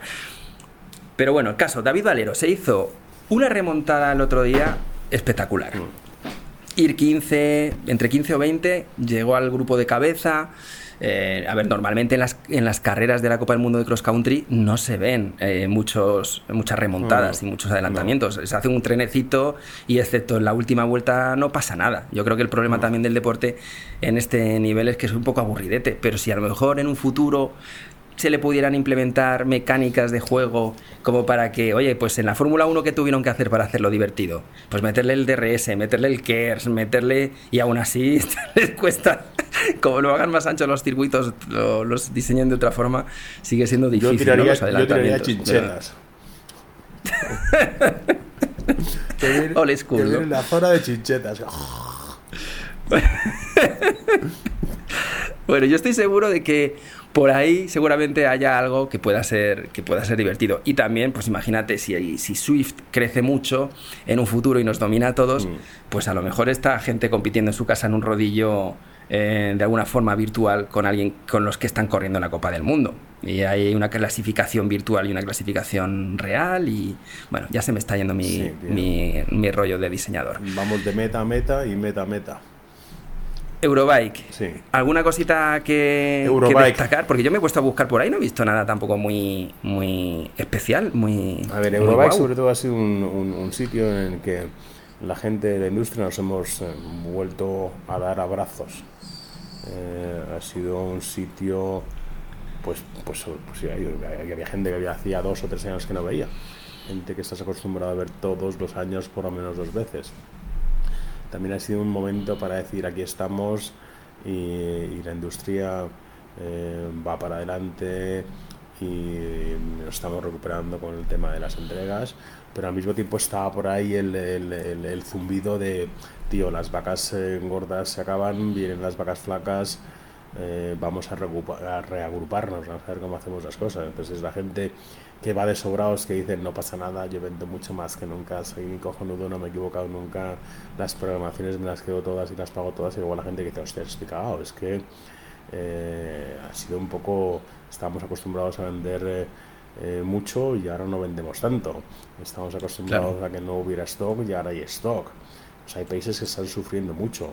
Eh, Inglaterra ha sufrido muchísimo, ha sufrido muchísimo con todo lo que ha sido el Brexit, la falta de, de, de- transportistas, la falta de producto, eh, la relajación eh, eh, legal a nivel importaciones y en, en- en Inglaterra se ha metido un ostión muy grande y en Inglaterra se llevan, llevan preparándose desde esa hostia desde, desde enero o febrero.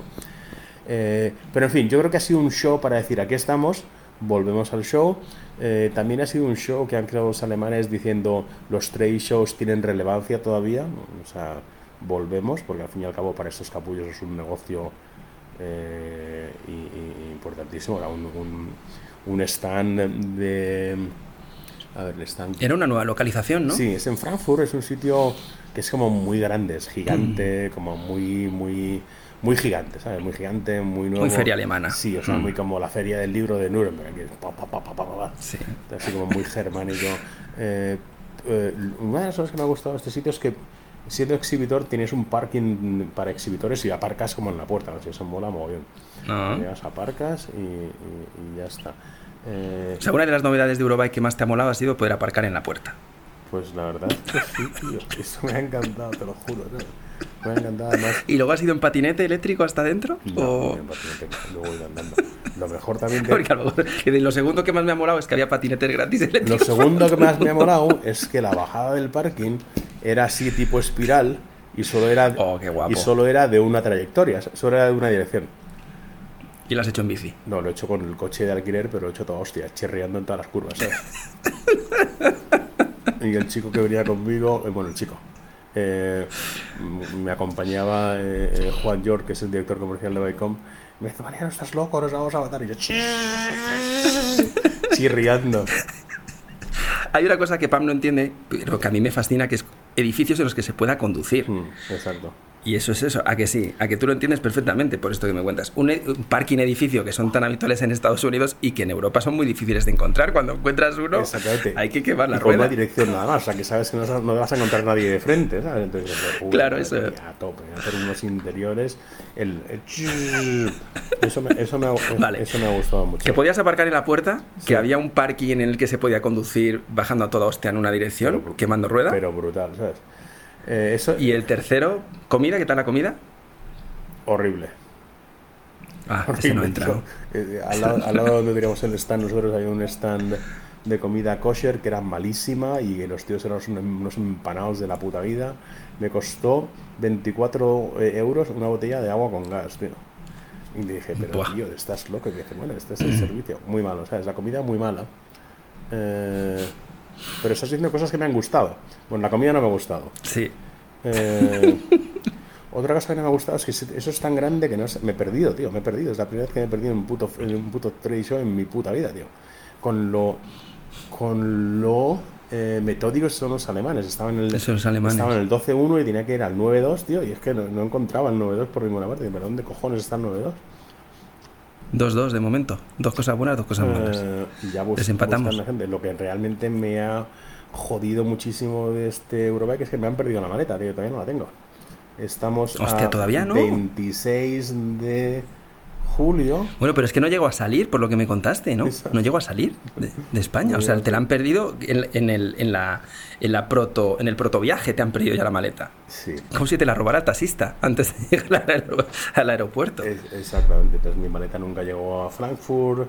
Luego la enviaron a Frankfurt vía París. La enviaron a París en avión y luego en camión de París a Frankfurt. La maleta llegó cuando yo ya no estaba. Entonces ahora no saben dónde está la maleta. Pero desde el 12, desde el 12 de julio que vi por última vez mi maleta Patagonia con, eh, con eh, color eh, berenjena y con letras amarillas, no la he vuelto a ver. Entonces, si alguien por favor ve una maleta, una maleta de Patagonia tamaño normal con dos ruedas, os mando una foto, por favor, llamadme que la quiero Se le mucho. tira al cuello, por Además, favor, se le ro- tira al cuello. Mi ropa favorita y mi almohada, tío. Ya he perdido tantas almohadas en mi vida. Una almohada. Y seguramente que tendrá alguna cosa guapa, pegatinas guapas dentro, alguna cosa tendrás del mundo de la bici. Sí, seguro. ¿sabes, sabes lo, Ahí. lo- lo que, lo que tiene que más me jode? es una máquina de respirar que yo tengo. Yo tengo apnea. Eh, entonces, eh, eh, siempre viajo con una máquina de respirar. Y soy tan gilipollas que dije, "Uh, viaje corto, ¿para qué cojo viaje corto sin transporte? Meto la máquina de respirar en la maleta, que es un coñazo. Y eso es lo único que... Pero que es al final como una bombonita y un Como Es una, cosita una que- mascarita. Sí, una cosita que te pones aquí Sí. y luego, luego Sí. ni te da aire, entonces eso no lo tengo. Joder.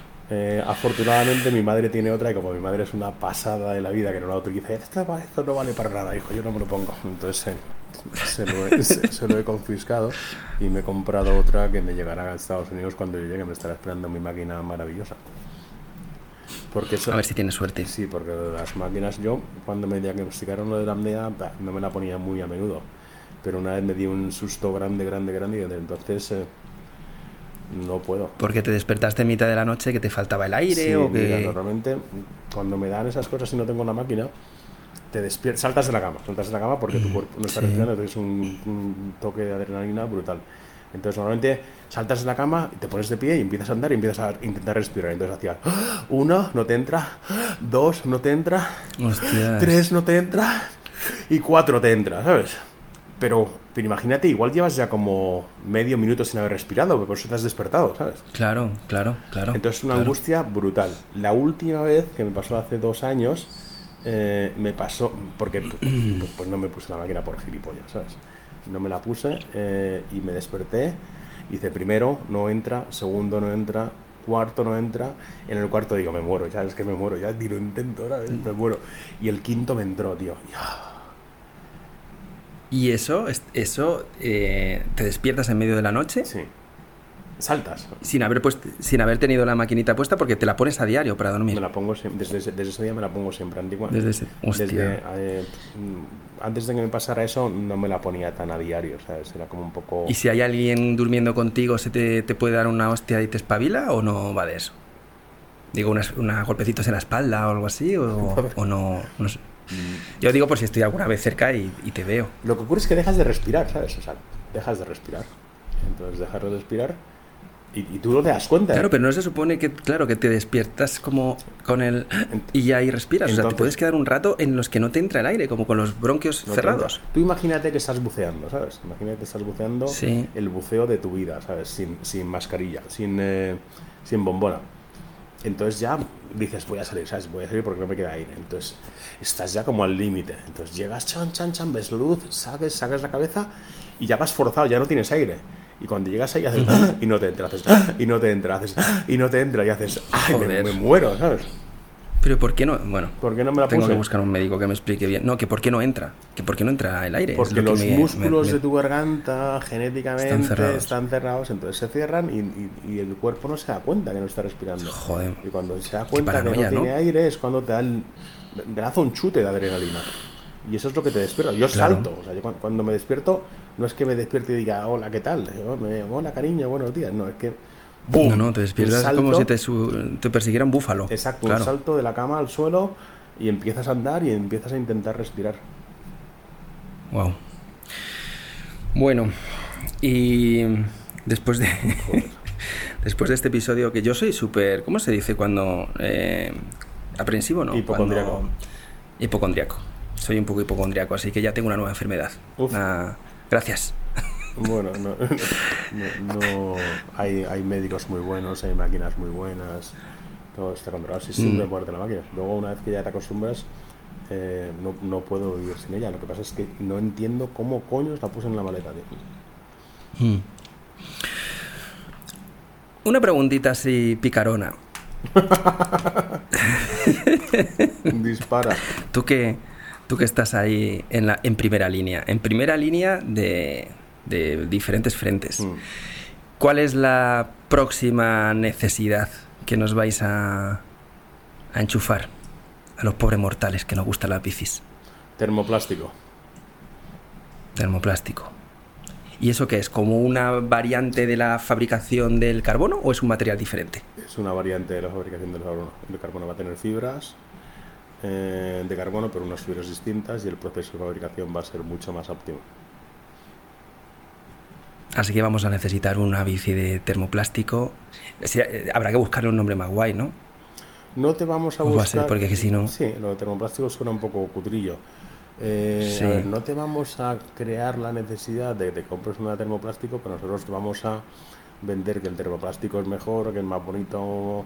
eh, probablemente nos va a costar hacerlo mucho menos y te lo vamos a cobrar lo mismo que, nos, que te lo cobramos ahora normal. o sea, nos vais a crear una necesidad. Oye, esto, esto está dicho así, está, está feo, pero, pero bueno, ya sabes que nuestra industria, pues tú has venido a mi casa y has visto mi garaje, las tengo, todas las variantes de bicicleta que me habéis dicho que tenía que tener y, la, y yo, bueno, yo las uso todas. Yo las uso todas, me falta la eléctrica. el termoplástico es lo que es, eh, a mí me gusta ser polémico y, hacer bromas eh, eh, sarcásticas o no sarcásticas, pero el termoplástico lo que va a hacer es facilitar el proceso de fabricación incrementar la velocidad de, de, fabricación al mismo tiempo que vamos a ser más eh, vamos a ser menos dañinos con, con, el medio ambiente. Pero además nos va a costar mucho más barato porque vamos a... y se podrá podrá ser esta nueva tecnología el principio de que se fabrique eh, localmente porque entonces sería maravillosa esta nueva tecnología que no dependamos siempre de Asia no sí eh, lo de Asia pues, pues es, es lo que es pero además de depender de Asia, dependes de, los transportes y dependes de todo lo que contaminas transportando un contenedor de 40 pies de, Ho Chi Minh a Valencia. Que al final dices, pues es que, eh, ¿cómo eh, contaminas más? Eh, ¿Fabricando carbono o mandando el carbono en un barco? Claro. Sí, es posible que sí. al, principio esa, tecnología costará mucho, las máquinas costarán mucho, pero luego va a ser algo relativamente sencillo. Eh, lo que te va a dar, eh, una de las ventajas que te va a dar ese proceso de fabricación es que igual yo no necesito fabricar eh, un motor, fabricar un cuadro. Imagínate ahora mismo, estoy pensando en cuadros. Tienes un motor Shimano, motor Bosch, motor Yamaha, motor Brose, you name Tienes el Faswa, tienes el, el Gafan, el, ¿cómo se llama este chino? ¿Gafan o Fangan? Ni, ni, ni puta idea. tampoco. Entonces, si alguien de Fangan aquí, lo siento por no acordarme de, tu nombre, de tu motor.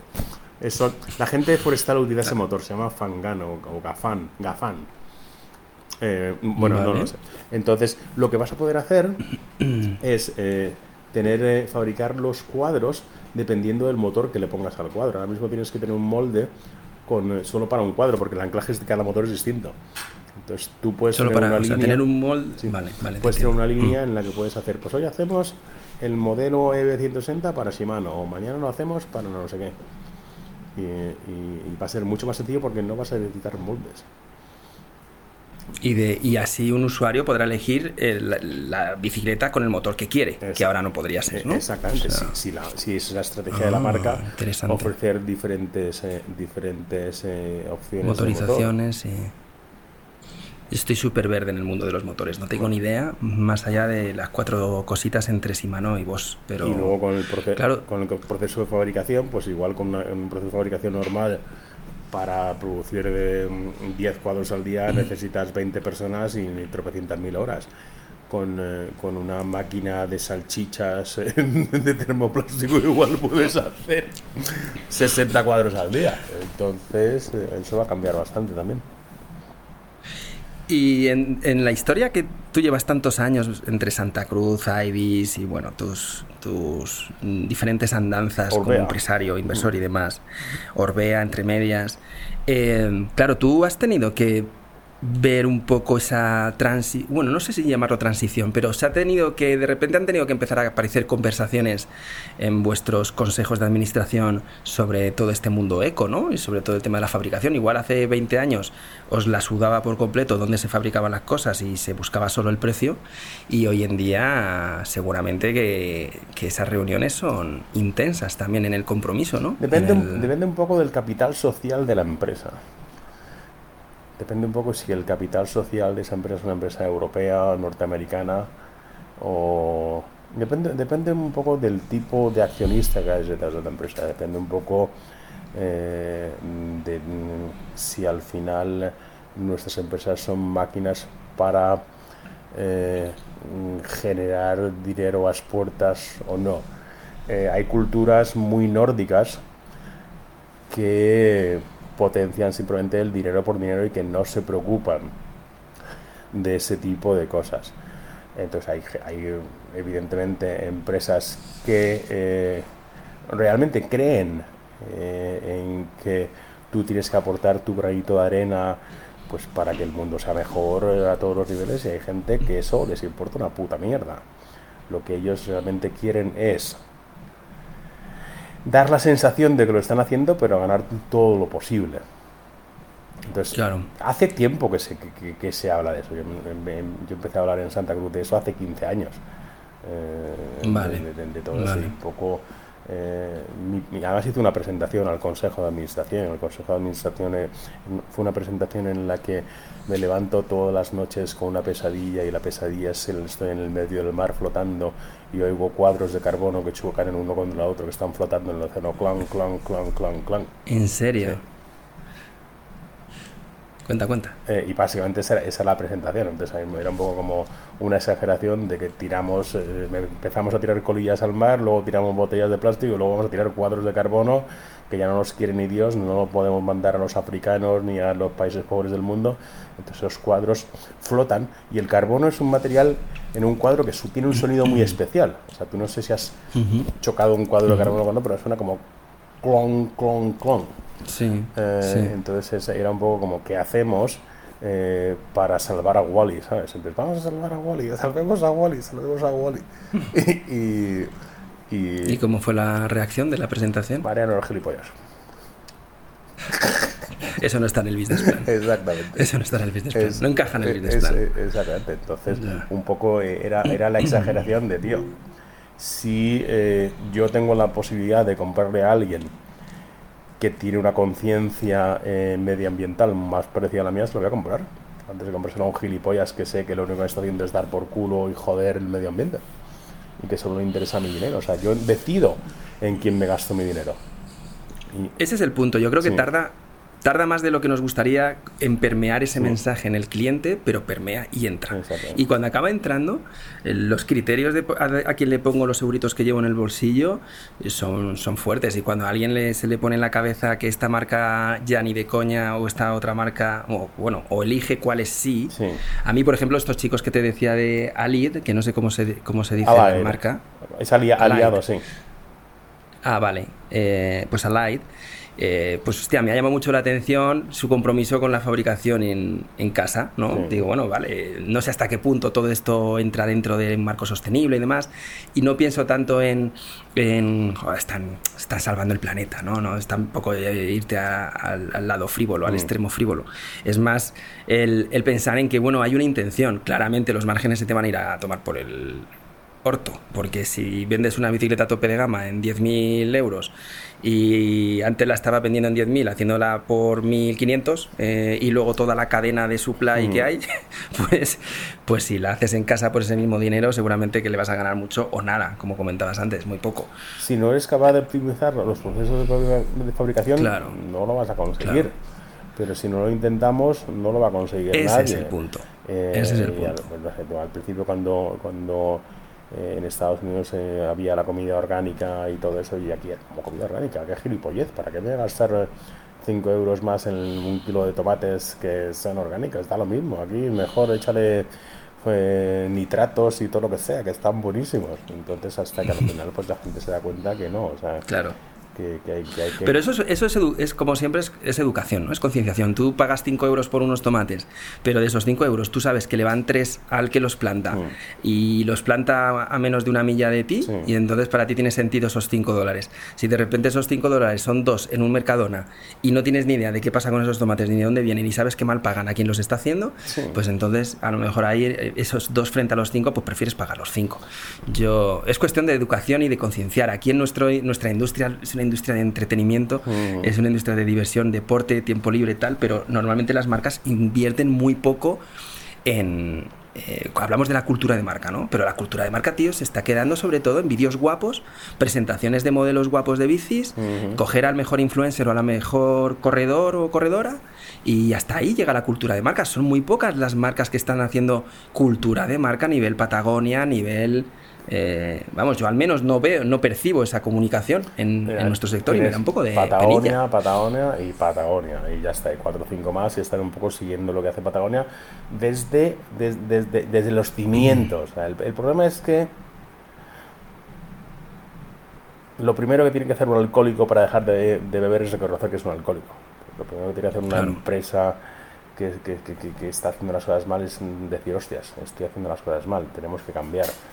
Y tenemos que cambiar por eso y por eso. Sin embargo, hay otra gente como Patagonia que desde el principio han dicho, nuestro modus operandi es esto, o sea, lo, que nos interesa es esto. Este o ninguno. ya está, o sea, es que me da igual ganar cinco veces más explotando a 300 niños vietnamitas, me da igual, o sea, yo lo que quiero es vender un producto de puta madre, un producto que dure, porque el producto de Patagonia es un producto que dura, no es un producto eh, genéticamente, eh, entre comillas, eh, modificado para que se destruya los tres meses y tres días. No, son productos que duran. Además son productos mm. que si eh, por cualquier cosa se estropean, tú los llevas a tu tienda Patagonia y te los arreglan, tío, te los arreglan. No necesitas una geometría nueva para tu suéter de, invierno, ¿no? La geometría del suéter del 98 te vale. Exactamente, pero al mismo tiempo, al mismo tiempo hay gente que, que, investiga en nuevos materiales, nuevas tecnologías, o no sé qué. Eh... Pero es que a la gente le gusta llevar prendas de Patagonia que se vean que son viejas porque eso quiere decir que tú sabes lo que estás llevando. Cuando tú llevas algo de Patagonia nuevo, puede ser marquitis, pero cuando tú llevas un forro polar de hace 15 años, sabes perfectamente que es que la marca te está diciendo, no me compres si no me necesitas. Y si tienes algo roto, mándamelo que te lo reparo gratis. Y, si, y antes de comprármelo nuevo, métete en esta tienda que tenemos de, de segunda mano, reparados, y encima estás ayudando a una causa y tal. O sea, es eh, es un orgasmo, es una oda a la cultura de marca, lo de Patagonia. que, ¿verdad? gente, gente muy seria. Eh, hay un Patagonia eh, cerca de casa y la gente de Patagonia tenía un, un hoodie de cashmere que era cojonudo, pero buenísimo.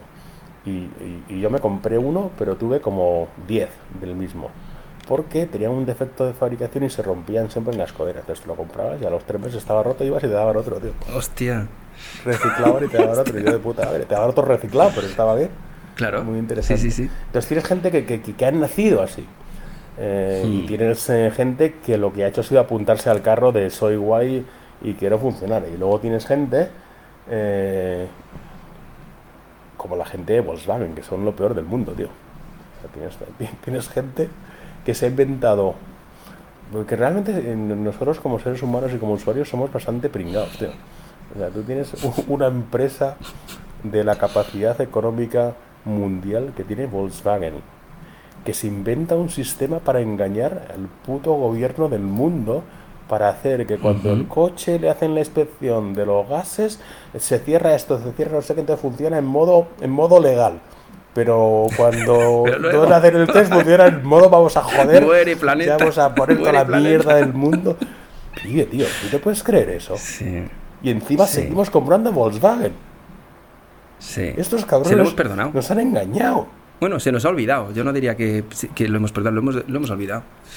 Pero es que ese es un punto que yo siempre. Yo, yo, soy muy creyente en que la cultura de marca funciona, pero también el entorno competitivo te pone en tu sitio muchas veces. Porque aquí en, en nuestro sector, pues tú puedes venir como una marca muy guay, como esta de los productos de, de mm, lubricantes y cuidado y consumibles para la bici, que dices, joder, qué marca tan guay.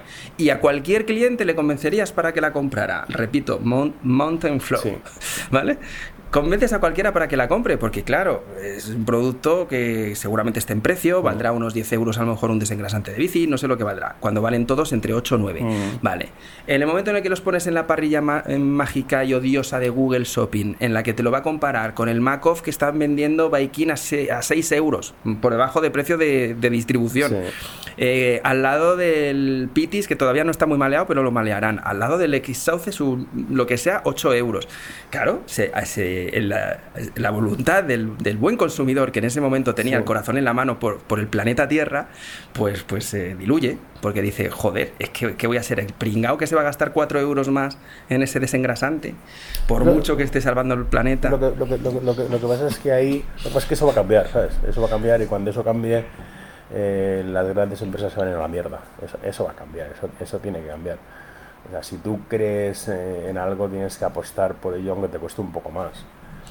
Y tiene que cambiar, yo creo que desde el, desde el micro. Es como lo que pasó con el tabaco. Es decir, tú ahora mismo te enciendes un cigarro en una casa cerrada con gente mm. y todo el mundo te mira, tío, como si fueras un terrorista.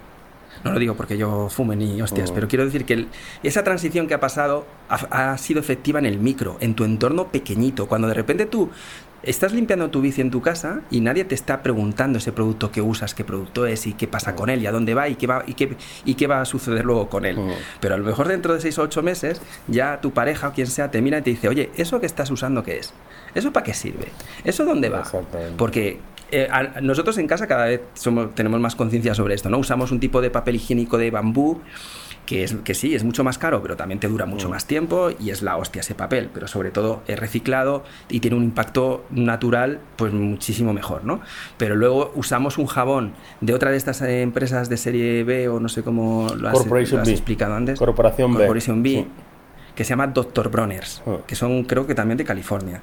Y son unos tipos, pues lo mismo, tipo Patagonia. El salario máximo es plano para todos los ejecutivos y todos los de no sé qué, que todos sus productos son 100% ecológicos, tienen jabones, cremas, eh, lociones. Yo lo metí en nuestra tienda porque soy un flipado de esa marca desde hace mucho tiempo. Eh, por los principios de la marca y porque los productos son muy buenos y porque para el bikepacking son la hostia, porque tienes un producto de jabón concentrado ah. que con unas gotitas te sirve para bañarte, para lavarte los dientes, para lavar la bici si quieres y todo 100% natural y orgánico. ¿Qué pasa?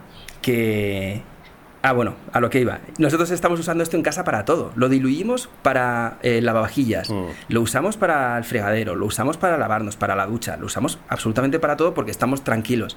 Que ese producto cuando entra en las cañerías pues hace el menos mal posible dentro de los productos que hay por ahí con etiqueta ecológica, ¿no? Y sobre todo porque conocemos cómo la marca trabaja. Y las cremas, las lociones para el sol, todo eso son la pera, es lo mismo la pasta de dientes, etc. Claro, conseguir que la gente llegue al punto de conocer ese producto como para compararlo en la parrilla de competición y tomar la decisión correcta, yo creo que la transformación vendrá por el micro. porque tu pareja te diga, ¿qué cojones es eso, que estás tirando ahí? Eso es, eso, es lo, eso, es lo, que va a cambiar, eso es lo que va a cambiar todo el paisaje de retail, eso va a cambiar todo. grandes empresas como Colgate se va a ir a la puta mierda, ¿sabes? Eh. Maravilloso. Colgate, que no nos oiga nadie que trabaje Colgate y Nivea, tío. Unilever, Procter Gamble, todos los grandes grupos. Lo que pasa es que todos esos capullos ya saben por dónde van los tiros y ya tienen sus productos que van en esa dirección, ya están invirtiendo en compañías no sé qué, no sé cuándo, para claro, Cuando, cuando Colgate es una mierda, pues tenemos Pollate. Y ya está. Exacto. Pollate es mil veces mejor que Colgate. Te voy a contratar cuando hagamos marcas, ¿vale? Cuando hagamos branding en el estudio, en sesión con Mariano, por favor. El estudio del Pollate.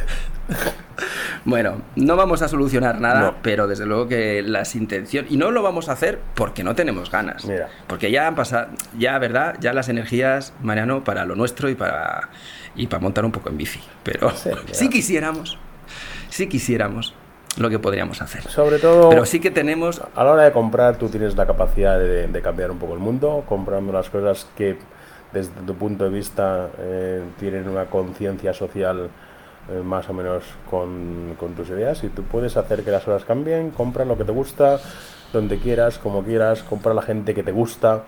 Eh, no compres por precio, no, no compres por precio solo. Comprar por precio solo es eh, eh, pan para hoy, hambre para mañana. Es una gilipollez. Tus, hmm. comercios locales, toda esa red se va a la mierda si solo compras por precio.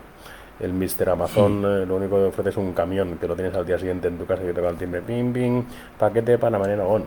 Pero el tendero de tu casa vas allí, le lloras, le dices, oye, es que ayer estoy montando con unos colegas y nos lo he pasado de puta madre y miras a no sé qué, que no sé cuánto eh, entonces, si ese tejido nos lo cargamos, eh, vamos jodidos. Y, España es un país que, a ese nivel es un país bastante paleto. O sea, cogemos las cosas de fuera que vienen eh, muy rápidamente y nos cargamos un poco lo que tenemos. Es como, como la invasión del cangrejo de río americano, tío. De repente viene el cangrejo de río americano, todos pensamos que es de puta madre y a los tres años hay ningún puto cangrejo de río español, porque se los ha comido el gringo. Eh, en fin, tú te vas a Inglaterra, a cualquier pueblo, tío, y el comercio local vive. Hmm. ¿Cuántas veces has ido a Londres, has visto tiendas que dices, pero ¿cómo coños esta tienda, con estas cosas tan de puta madre, puede subsistir en este barrio? Con, lo, claro, y con, y, con, lo que pasa en Internet. Exactamente. ¿Cómo? Por, hmm. por, qué el, consumidor eh, eh, europeo tiene esa capacidad No sé, igual es envidia, tío. No lo sé, tío. No, no, no sé qué es lo que, qué es lo que pasa con el pequeño comercio. Porque proyectos chulos hay, pero también en España se ven muchos proyectos chulos pequeños que, ostras, que van, que van bien. Y. Pero estoy contigo.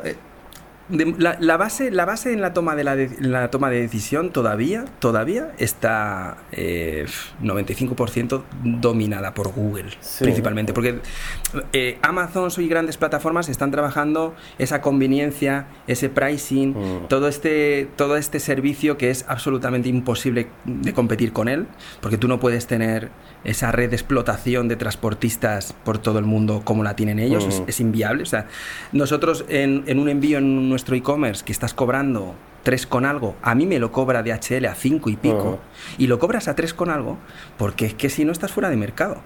Tú luego no puedes negociar si quieres tener un buen servicio, porque claro, podrías enviarlo por, por un servicio mucho más barato, que también los hay, pero entonces a mí me generan mucho más trabajo y el servicio no es igual, ¿no?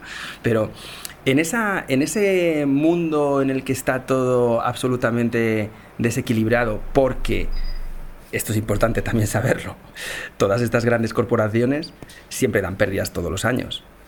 viven en base a las, a las, ampliaciones de capital que hacen todos los años, pero tienen pérdidas en sus cuentas de resultados. ¿Cómo oh. puede ser que este tipo de empresas, con los CEOs más multimillonarios de, de, la lista Forbes, los más ricos del mundo, sean empresas que están siempre con cuentas de resultados negativas? O sea, pues porque tienen toda la base de datos vida y por del planeta y consiguen el dinero de, pues de los grandes fondos para poder controlar lo que nos, lo que consumimos, lo que queremos, lo que lo que sucede en la vida. Pero bueno, yo es que si me meto en esto no paro. El caso es está bien que te metas en eso y está bien, está bien que no pares. Evidentemente el mundo eh, funciona como funciona. Eh, las reglas del juego son las reglas del juego. En lo que en lo que sí en lo que sí que fallamos es que no nos explican las reglas del juego. Entonces tú eres un consumidor empanado de la vida y dices, ay, qué guay, los de Amazon me hacen esto, pero no te das cuenta que los de Amazon tienen la sede social de la empresa europea en Holanda, donde no pagan ni un puto duro de impuestos. Claro. Eh, la sede no sé qué, no sé cuánto, que hacen claro. Pataclán que a los empleados les pagan una puta mierda aunque tengan esos anuncios de oh yo era un pringao de la vida y un borracho y, de repente eh, no hacía nada y ahora pues me un trabajo me un trabajo en Amazon y me han hecho feliz entonces el hijo papá yo de mayor quiero ser como tú quiero ser un puto repartidor de Amazon es que nos reímos porque las certificaciones excelente. es que es tal cual. Es que es tal cual. No tiene ni puta gracia que siempre encuentren a alguien que pueda trabajar más barato que el anterior. Exactamente. Y esto no, no, tú no quieres eso para tus hijos. Yo no tengo hijos, pero si tuviera hijos, diría, hostia, emprende y lánzate como me fui yo con 17 años a emprender en mi primer negocio, a darte de hostias porque no o sea, no entres en una mm. corporación en la que siempre van a conseguir encontrar a alguien que puede hacer lo mismo más barato que tú, mm. en la que no se está teniendo en cuenta nunca una habilidad, se está teniendo en cuenta una disponibilidad. Porque la capacidad no es, no relevante, no es importante. Hoy le he dicho que no a un cliente que me ha pedido unas cubiertas, eh, me ha pedido unas Maxis, no sé qué tal, eh, 27,5 con 2,8 de ancho, ExoTR 3C, no sé qué tal. Y digo, joder, encantado, no las tengo, te las busco. Mm. ¿Qué estamos haciendo ahora los comercios? Lo primero que hacemos es mirar en Internet. ¿Cuánto están vendiendo estas, estas cubiertas? 65 euros. ¿Cuánto me, las vende a mí el distribuidor? 62. Sin IVA. Las están vendiendo a 65 con IVA. Vale. ¿Y, ¿y cuál es el PVP? 120. Hostia, pues, pues tú sabes lo feo que es decirle a tu cliente, mira, porque sobre todo te quedas un rato diciendo cuál es la mejor forma de hacer el servicio de atención al cliente que yo quiero hacer, ¿vale? Que es el cercano, el, de, el de somos colegas, pero sin, sin, pasarnos, ¿vale? Es como, oye, somos colegas, estamos aquí para llevarnos juntos, no me quiero forrar contigo, pero te voy a contar. Y le digo, oye, mira, sí que tiene disponibilidad el distribuidor, pero yo no te las puedo, no te las puedo proporcionar porque en internet están más baratas de lo que me cuestan a mí hostia, fíjate lo que le estás diciendo, básicamente. Claro, el tío te puede creer o no te puede creer, porque yo sobre esto además hago contenidos de vez en cuando y voy a empezar a hacer cada vez más para que vean lo que a mí me cuesta algo y por lo, y por lo que lo están vendiendo por ahí. Mm. Entonces, porque, porque es que es un disparate. El, el customer está absolutamente ajeno a esta jauría en la que nos encontramos, porque tú también eres e-commerce al final, con, la- con tu tienda aquí en Madrid, pues también eres e-commerce. Tienes que gastarte una pasta en Google AdWords para aparecer, si no, no apareces, no compites. Y la competencia luego es en precio, contra plataformas a las que no les importa vender por debajo de precio de coste, porque de esa forma ellos lo que consiguen es levantar su facturación anual y poder conseguir más inversores en su nueva ampliación de capital para el día de mañana poder ser vendidos a un fondo más grande. Eso es lo que pasa con los e-commerce. Claro que sí. Es Eh, que esto, es- esto es lo que pasa. No es un negocio, Mar- Mariano. No se busca un negocio en el que se tenga unos resultados y esos resultados hagan que los empleados vayan prosperando Número, y tú vayas número de clientes, número de usuarios, número de facturación. Y a tomar por culo. Es el, es el concepto de las startups, de las aplicaciones. es cuanto de- más usuarios, número de mercados más pasta que sirves y, y Claro. ya está. Entonces, pues te ves luego entenderos como nosotros, con que yo, que yo pues no dejo de tener esa, ese alma de, de querer tratar a, a mi cliente como si fuera yo, Mm. y, y te ves obligado a veces a decirle cosas así, decirle, oye, mira, pues, pues no te las voy a conseguir, porque es que si no, ¿qué te digo? Que valen 115, me vas, vas a buscar en Google, me vas a decir que las venden a 65, y yo te tengo que decir que es que me las venden a mí a 62 sin IVA. Mm. Es, es, es un cry, pero esto pasa y la gente tiene que saberlo, la gente cuando va a comprar algo... El problema es por qué la gente que vende a ese tipo de comercio le sigue vendiendo cuando sabe que va a tirar el puto precio. Entonces, ¿quién, quién, quién gana con eso?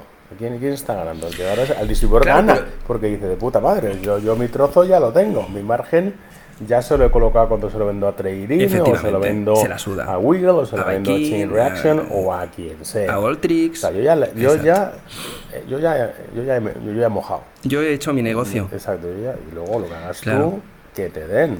Que me has comprado Claro, cuatro pero mira, yo- contenedores, lo siento. Pero ese tipo de gente tampoco tiene moral.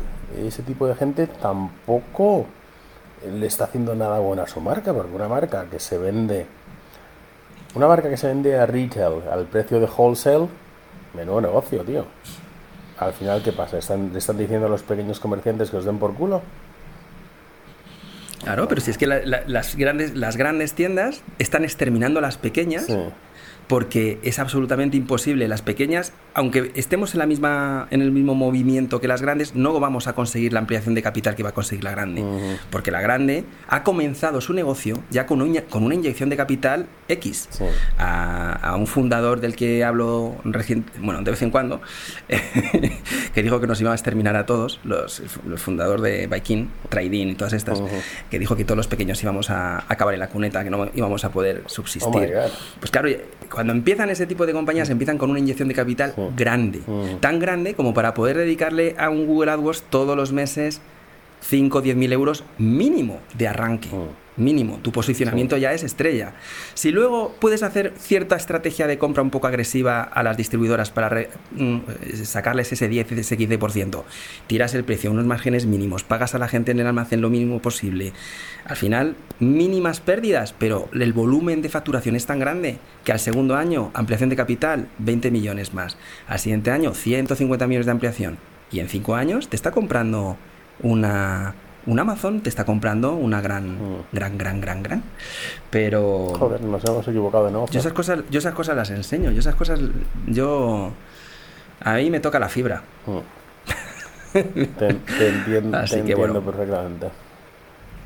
Así que siempre, sie- yo siempre que comento, siempre que hablo del e-commerce, siempre digo que, oye, e-commerce siempre va a haber hueco, siempre que vendas algo que nadie más venda. Exactamente. En el momento en el que entres a competir con los demás, pues vas a entrar en una, en una batalla complicada. Y oye, si nosotros los que creamos contenido y además estamos en, en este lado que conocemos cómo funcionan las cosas, podemos explicarle a los demás, a los que toman las decisiones de compra, cómo funcionan las cosas, ellos que tomen la, la decisión que quieran, que compren donde les dé la gana, Mm. pero al menos que sepan, que sepan que esas cubiertas las está comprando a precio de coste. Es duro. Bueno. Es duro, pero, pero al final eh, la culpa es de las marcas y es de los distribuidores. Eh, poco- poco- Yo poco- contraté a unos abogados Sí. para investigar sobre esto, para ver qué podíamos hacer. y bueno, no, no recuerdo cómo se llamaba, pero parece ser que, que en Europa eh, no existen unos controles de precio mínimos, y no así como en Estados Unidos. Sí, o sea, en Estados Unidos Tenemos el MAP. sí se pueden establecer. ¿Cómo? Tenemos una cosa que se llama MAP, que es MAP. el Minimum Advertised Price. El mínimo, el, el precio mínimo al que puedes anunciar un producto. Y nunca se puede vender por debajo de eso. Lo puedes hacer, pero te tiramos de, tiramos de las orejas y decimos, tío, como hagas el map este, hasta la vista, baby. Aquí no puedes hacer eso. Claro. Eh, pero, pero, pero, pero, pero un poco eh, la culpa es de todos. O sea, no, el culpable no es el que compra a precio y vende barato. El culpable también es, es, es, un, algo más complicado eh, de lo que parece porque, no sé, tú has hablado de Maxis, podemos hablar de Shimano o de SRAM, que son ejemplos más parecidos y además son ejemplos en los que casi siempre las eh, distribuidoras son subsidiarias un poco, ellos, ellos se lo pinchan, ellos se lo comen. Eh, hmm. Al fin y al cabo, ellos son los que controlan el mercado. Si Shimano quiere que su producto no esté tirado de precio de internet, lo puede hacer. Lo puede hacer, hmm.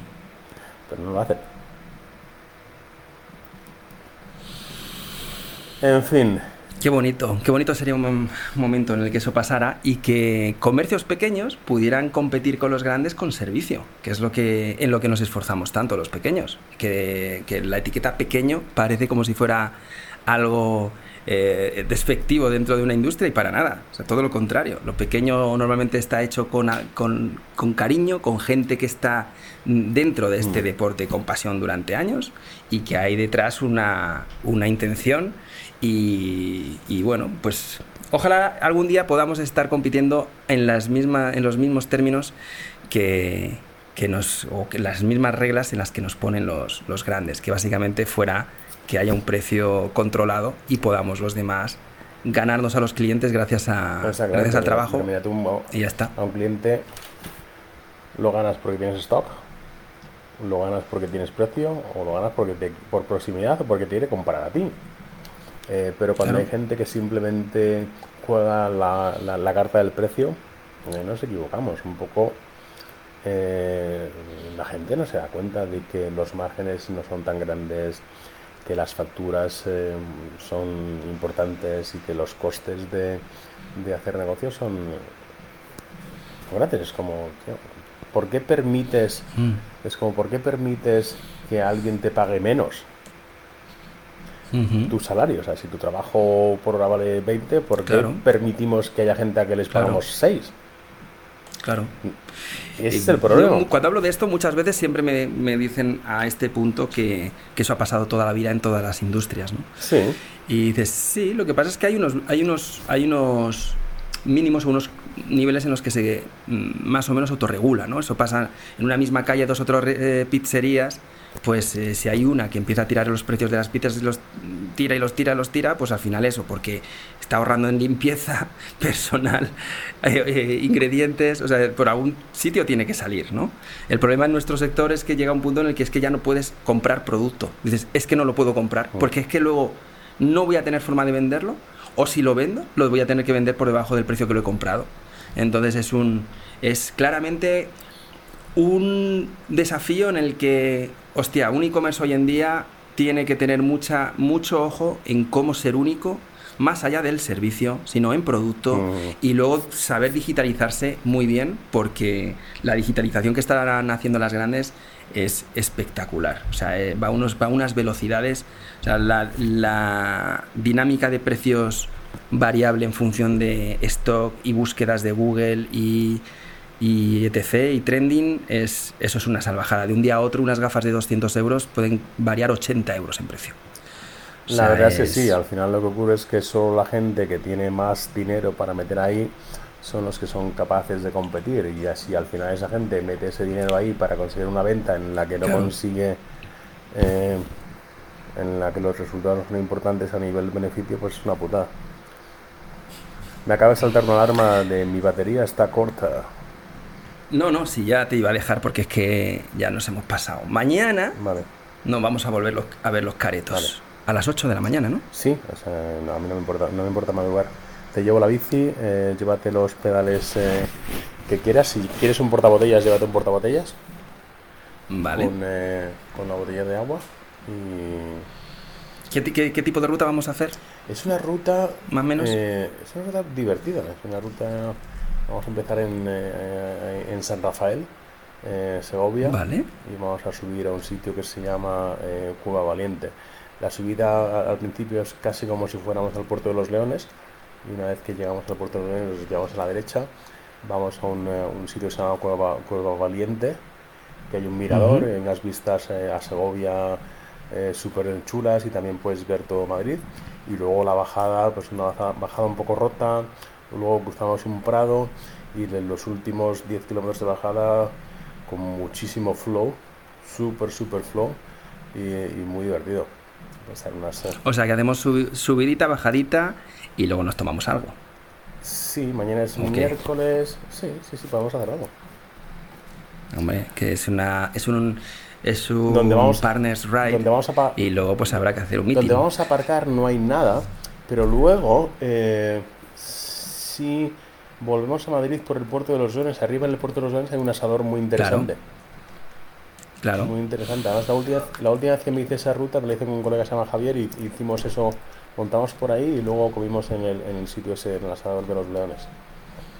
Vale. Bueno, pues nada. Oye, muchas gracias por acudir de nuevo a la llamada. Nada. Prefería que estuvieras aquí a no ya en USA porque bueno, ya haremos otra cuando estés allí. A ver si voy a verte de nuevo. Tengo ganas. Mira, oye, a ver si sacas la la eléctrica esta la que no hablamos. Eh, Y- sale sale en, septiembre, octubre. Ah, lo que pasa es que eso no puedo, no puedo ir a llevármela allí, octubre. claro, no puede volar en avión. Eh, No, es una, una putada lo de las baterías, es un no. coñazo total. Pues septiembre, octubre, cuando quieras, vente. Ya sabes, allí nos. nos Sí, estoy este año pasado íbamos a ir y al final no fuimos. Pero mira, este ahora estamos con un par de proyectos a tope que conoces tú muy bien. Y a ver si el año que viene estoy un poquito más ligero, pero molaría, molaría volver a, a raidear por allí contigo en Santa Cruz. Así Sí, la que verdad es que esa vuelta que nos hicimos fue muy divertida. Es, es curioso, te voy a contar una cosa que te, que te- que te va a gustar. Eh, llevo como dos o tres veces probando la bicicleta esta nueva, nueva nuestra que se llama Oso. No se lo digas a nadie, pero se llama Oso. Eh, la bici de la que no estamos la hablando. bici de la que estoy hablando, el pinche Oso. Y al final he conseguido meter ahí un nombre, un nombre hispano en el nombre de la bicicleta. Que está bien, pues estoy probando esa bicicleta y, y se me rompe la ¿Enduro? ¿Es enduro? ¿Cómo es? Sí, ¿Enduro? con una batería mm, para mi corazón. Una, una Vale. ba- una batería grande. Eh, Este. ¿Y, y se te rompe el qué? Estoy probando esa bicicleta y se me rompe la cadena, tío. Y digo, what the Hostia. fuck, tío. Yo no cambio, no, no, no sé arreglar esto, tío. Eh, ¿Cómo no? ¿De verdad? No es un paquete que te cagaste. No llevas ni eslabones No, no, no, rápido yo ni llevo nada. de todo, o sea, yo llevo hasta papel higiénico, llevo de todo. O sea, Claro, yo te he visto la mochila que llevo- llevas, llevo que va ahí un niño pequeño que dentro. parece- exacto, tengo una, una mochila con todo, todo. Yo mañana no llevo nada, ¿eh? voy de invitado. ¡Oh! Se está acabando la batería. bueno, está corriendo Mariano. Se le acababa la batería del ordenador y está corriendo Mariano. Ha desaparecido de la reunión. Su, la última imagen que tengo de él es una imagen congelada de él corriendo por la sala buscando el enchufe para, para conectarse. Así que mientras, pues os voy a soltar aquí una, ya no, ya prometo no ser mucho más coñazo con todo este tema de, de las tiendas, los e-commerce y tal, pero oye, es que está dentro de mi mundo y a mí me interesa contaros. Así que aprovecho para de vez en cuando pues soltaros. Y Mariano pues tiene tienda, tiene tienda online, está metido en muchas marcas, es una persona de la que siempre aprendemos mucho y, y bueno, su gran papel dentro de la marca Ibis, pero que él es una, es una leyenda en, en España dentro del mundo del mountain bike. Así que bueno, Permitidme que de vez en cuando hablemos de estos entresijos y también aprovecho en este espacio a ver si vuelve a conectar Mariano, eh, que joder, quería que me contara más detalles de esta nueva bici eléctrica de Ibis, que no, no la contado en ningún sitio y al final le consigo siempre sacar algo. Pero, pero bueno, aprovecho para preguntaros si, oye, ¿os interesan este tipo de temas? De, de cómo funciona la industria, de los márgenes, de todo esto, o os da absolutamente igual? Porque yo, a veces, desde mi punto de vista, considero que puede ser interesante para, para los que estáis al otro lado saber cómo, cómo funcionan y a lo mejor pues os da absolutamente igual. Y esto es un tema que, que nos tenemos que guardar nosotros y, ya está. Así que aprovecho para lanzaros esta pregunta, que me dejéis ahí comentarios en el, en el podcast, lo escuchéis donde sea, en iBox, en, en la plataforma que os guste que os guste escuchar los podcasts, pero os pido que venga, eh, dadme, dadme alguna alguna idea. Seguimos hablando de vez en cuando de estas cosas porque estaba pensando últimamente en ¿y por qué no crear una línea de contenidos exclusivos solo sobre todos estos entresijos de la industria? ¿Merecería la pena? ¿Os podría molar? Bueno, me decís si, si queréis que lo ponga en marcha. Y bueno, también aprovecho para deciros que mmm, vienen nuevos invitados. Voy a ver si puedo ir sacando un podcast a la semana dentro de mi calendario de trabajo.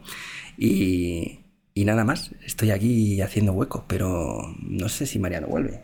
Voy a mirar el WhatsApp. Bueno, parece que tiene problemas Mariano para reconectar, así que vamos a dar por finalizada la sesión, el podcast que llamamos para casi las dos horas. Y prometo sacarle más información de esta nueva bicicleta eléctrica de Ibis para contaros por ahí, antes de que sea un lanzamiento oficial. Así que nada más chicos, os veo la siguiente. Fuerte abrazo. Chao, chao.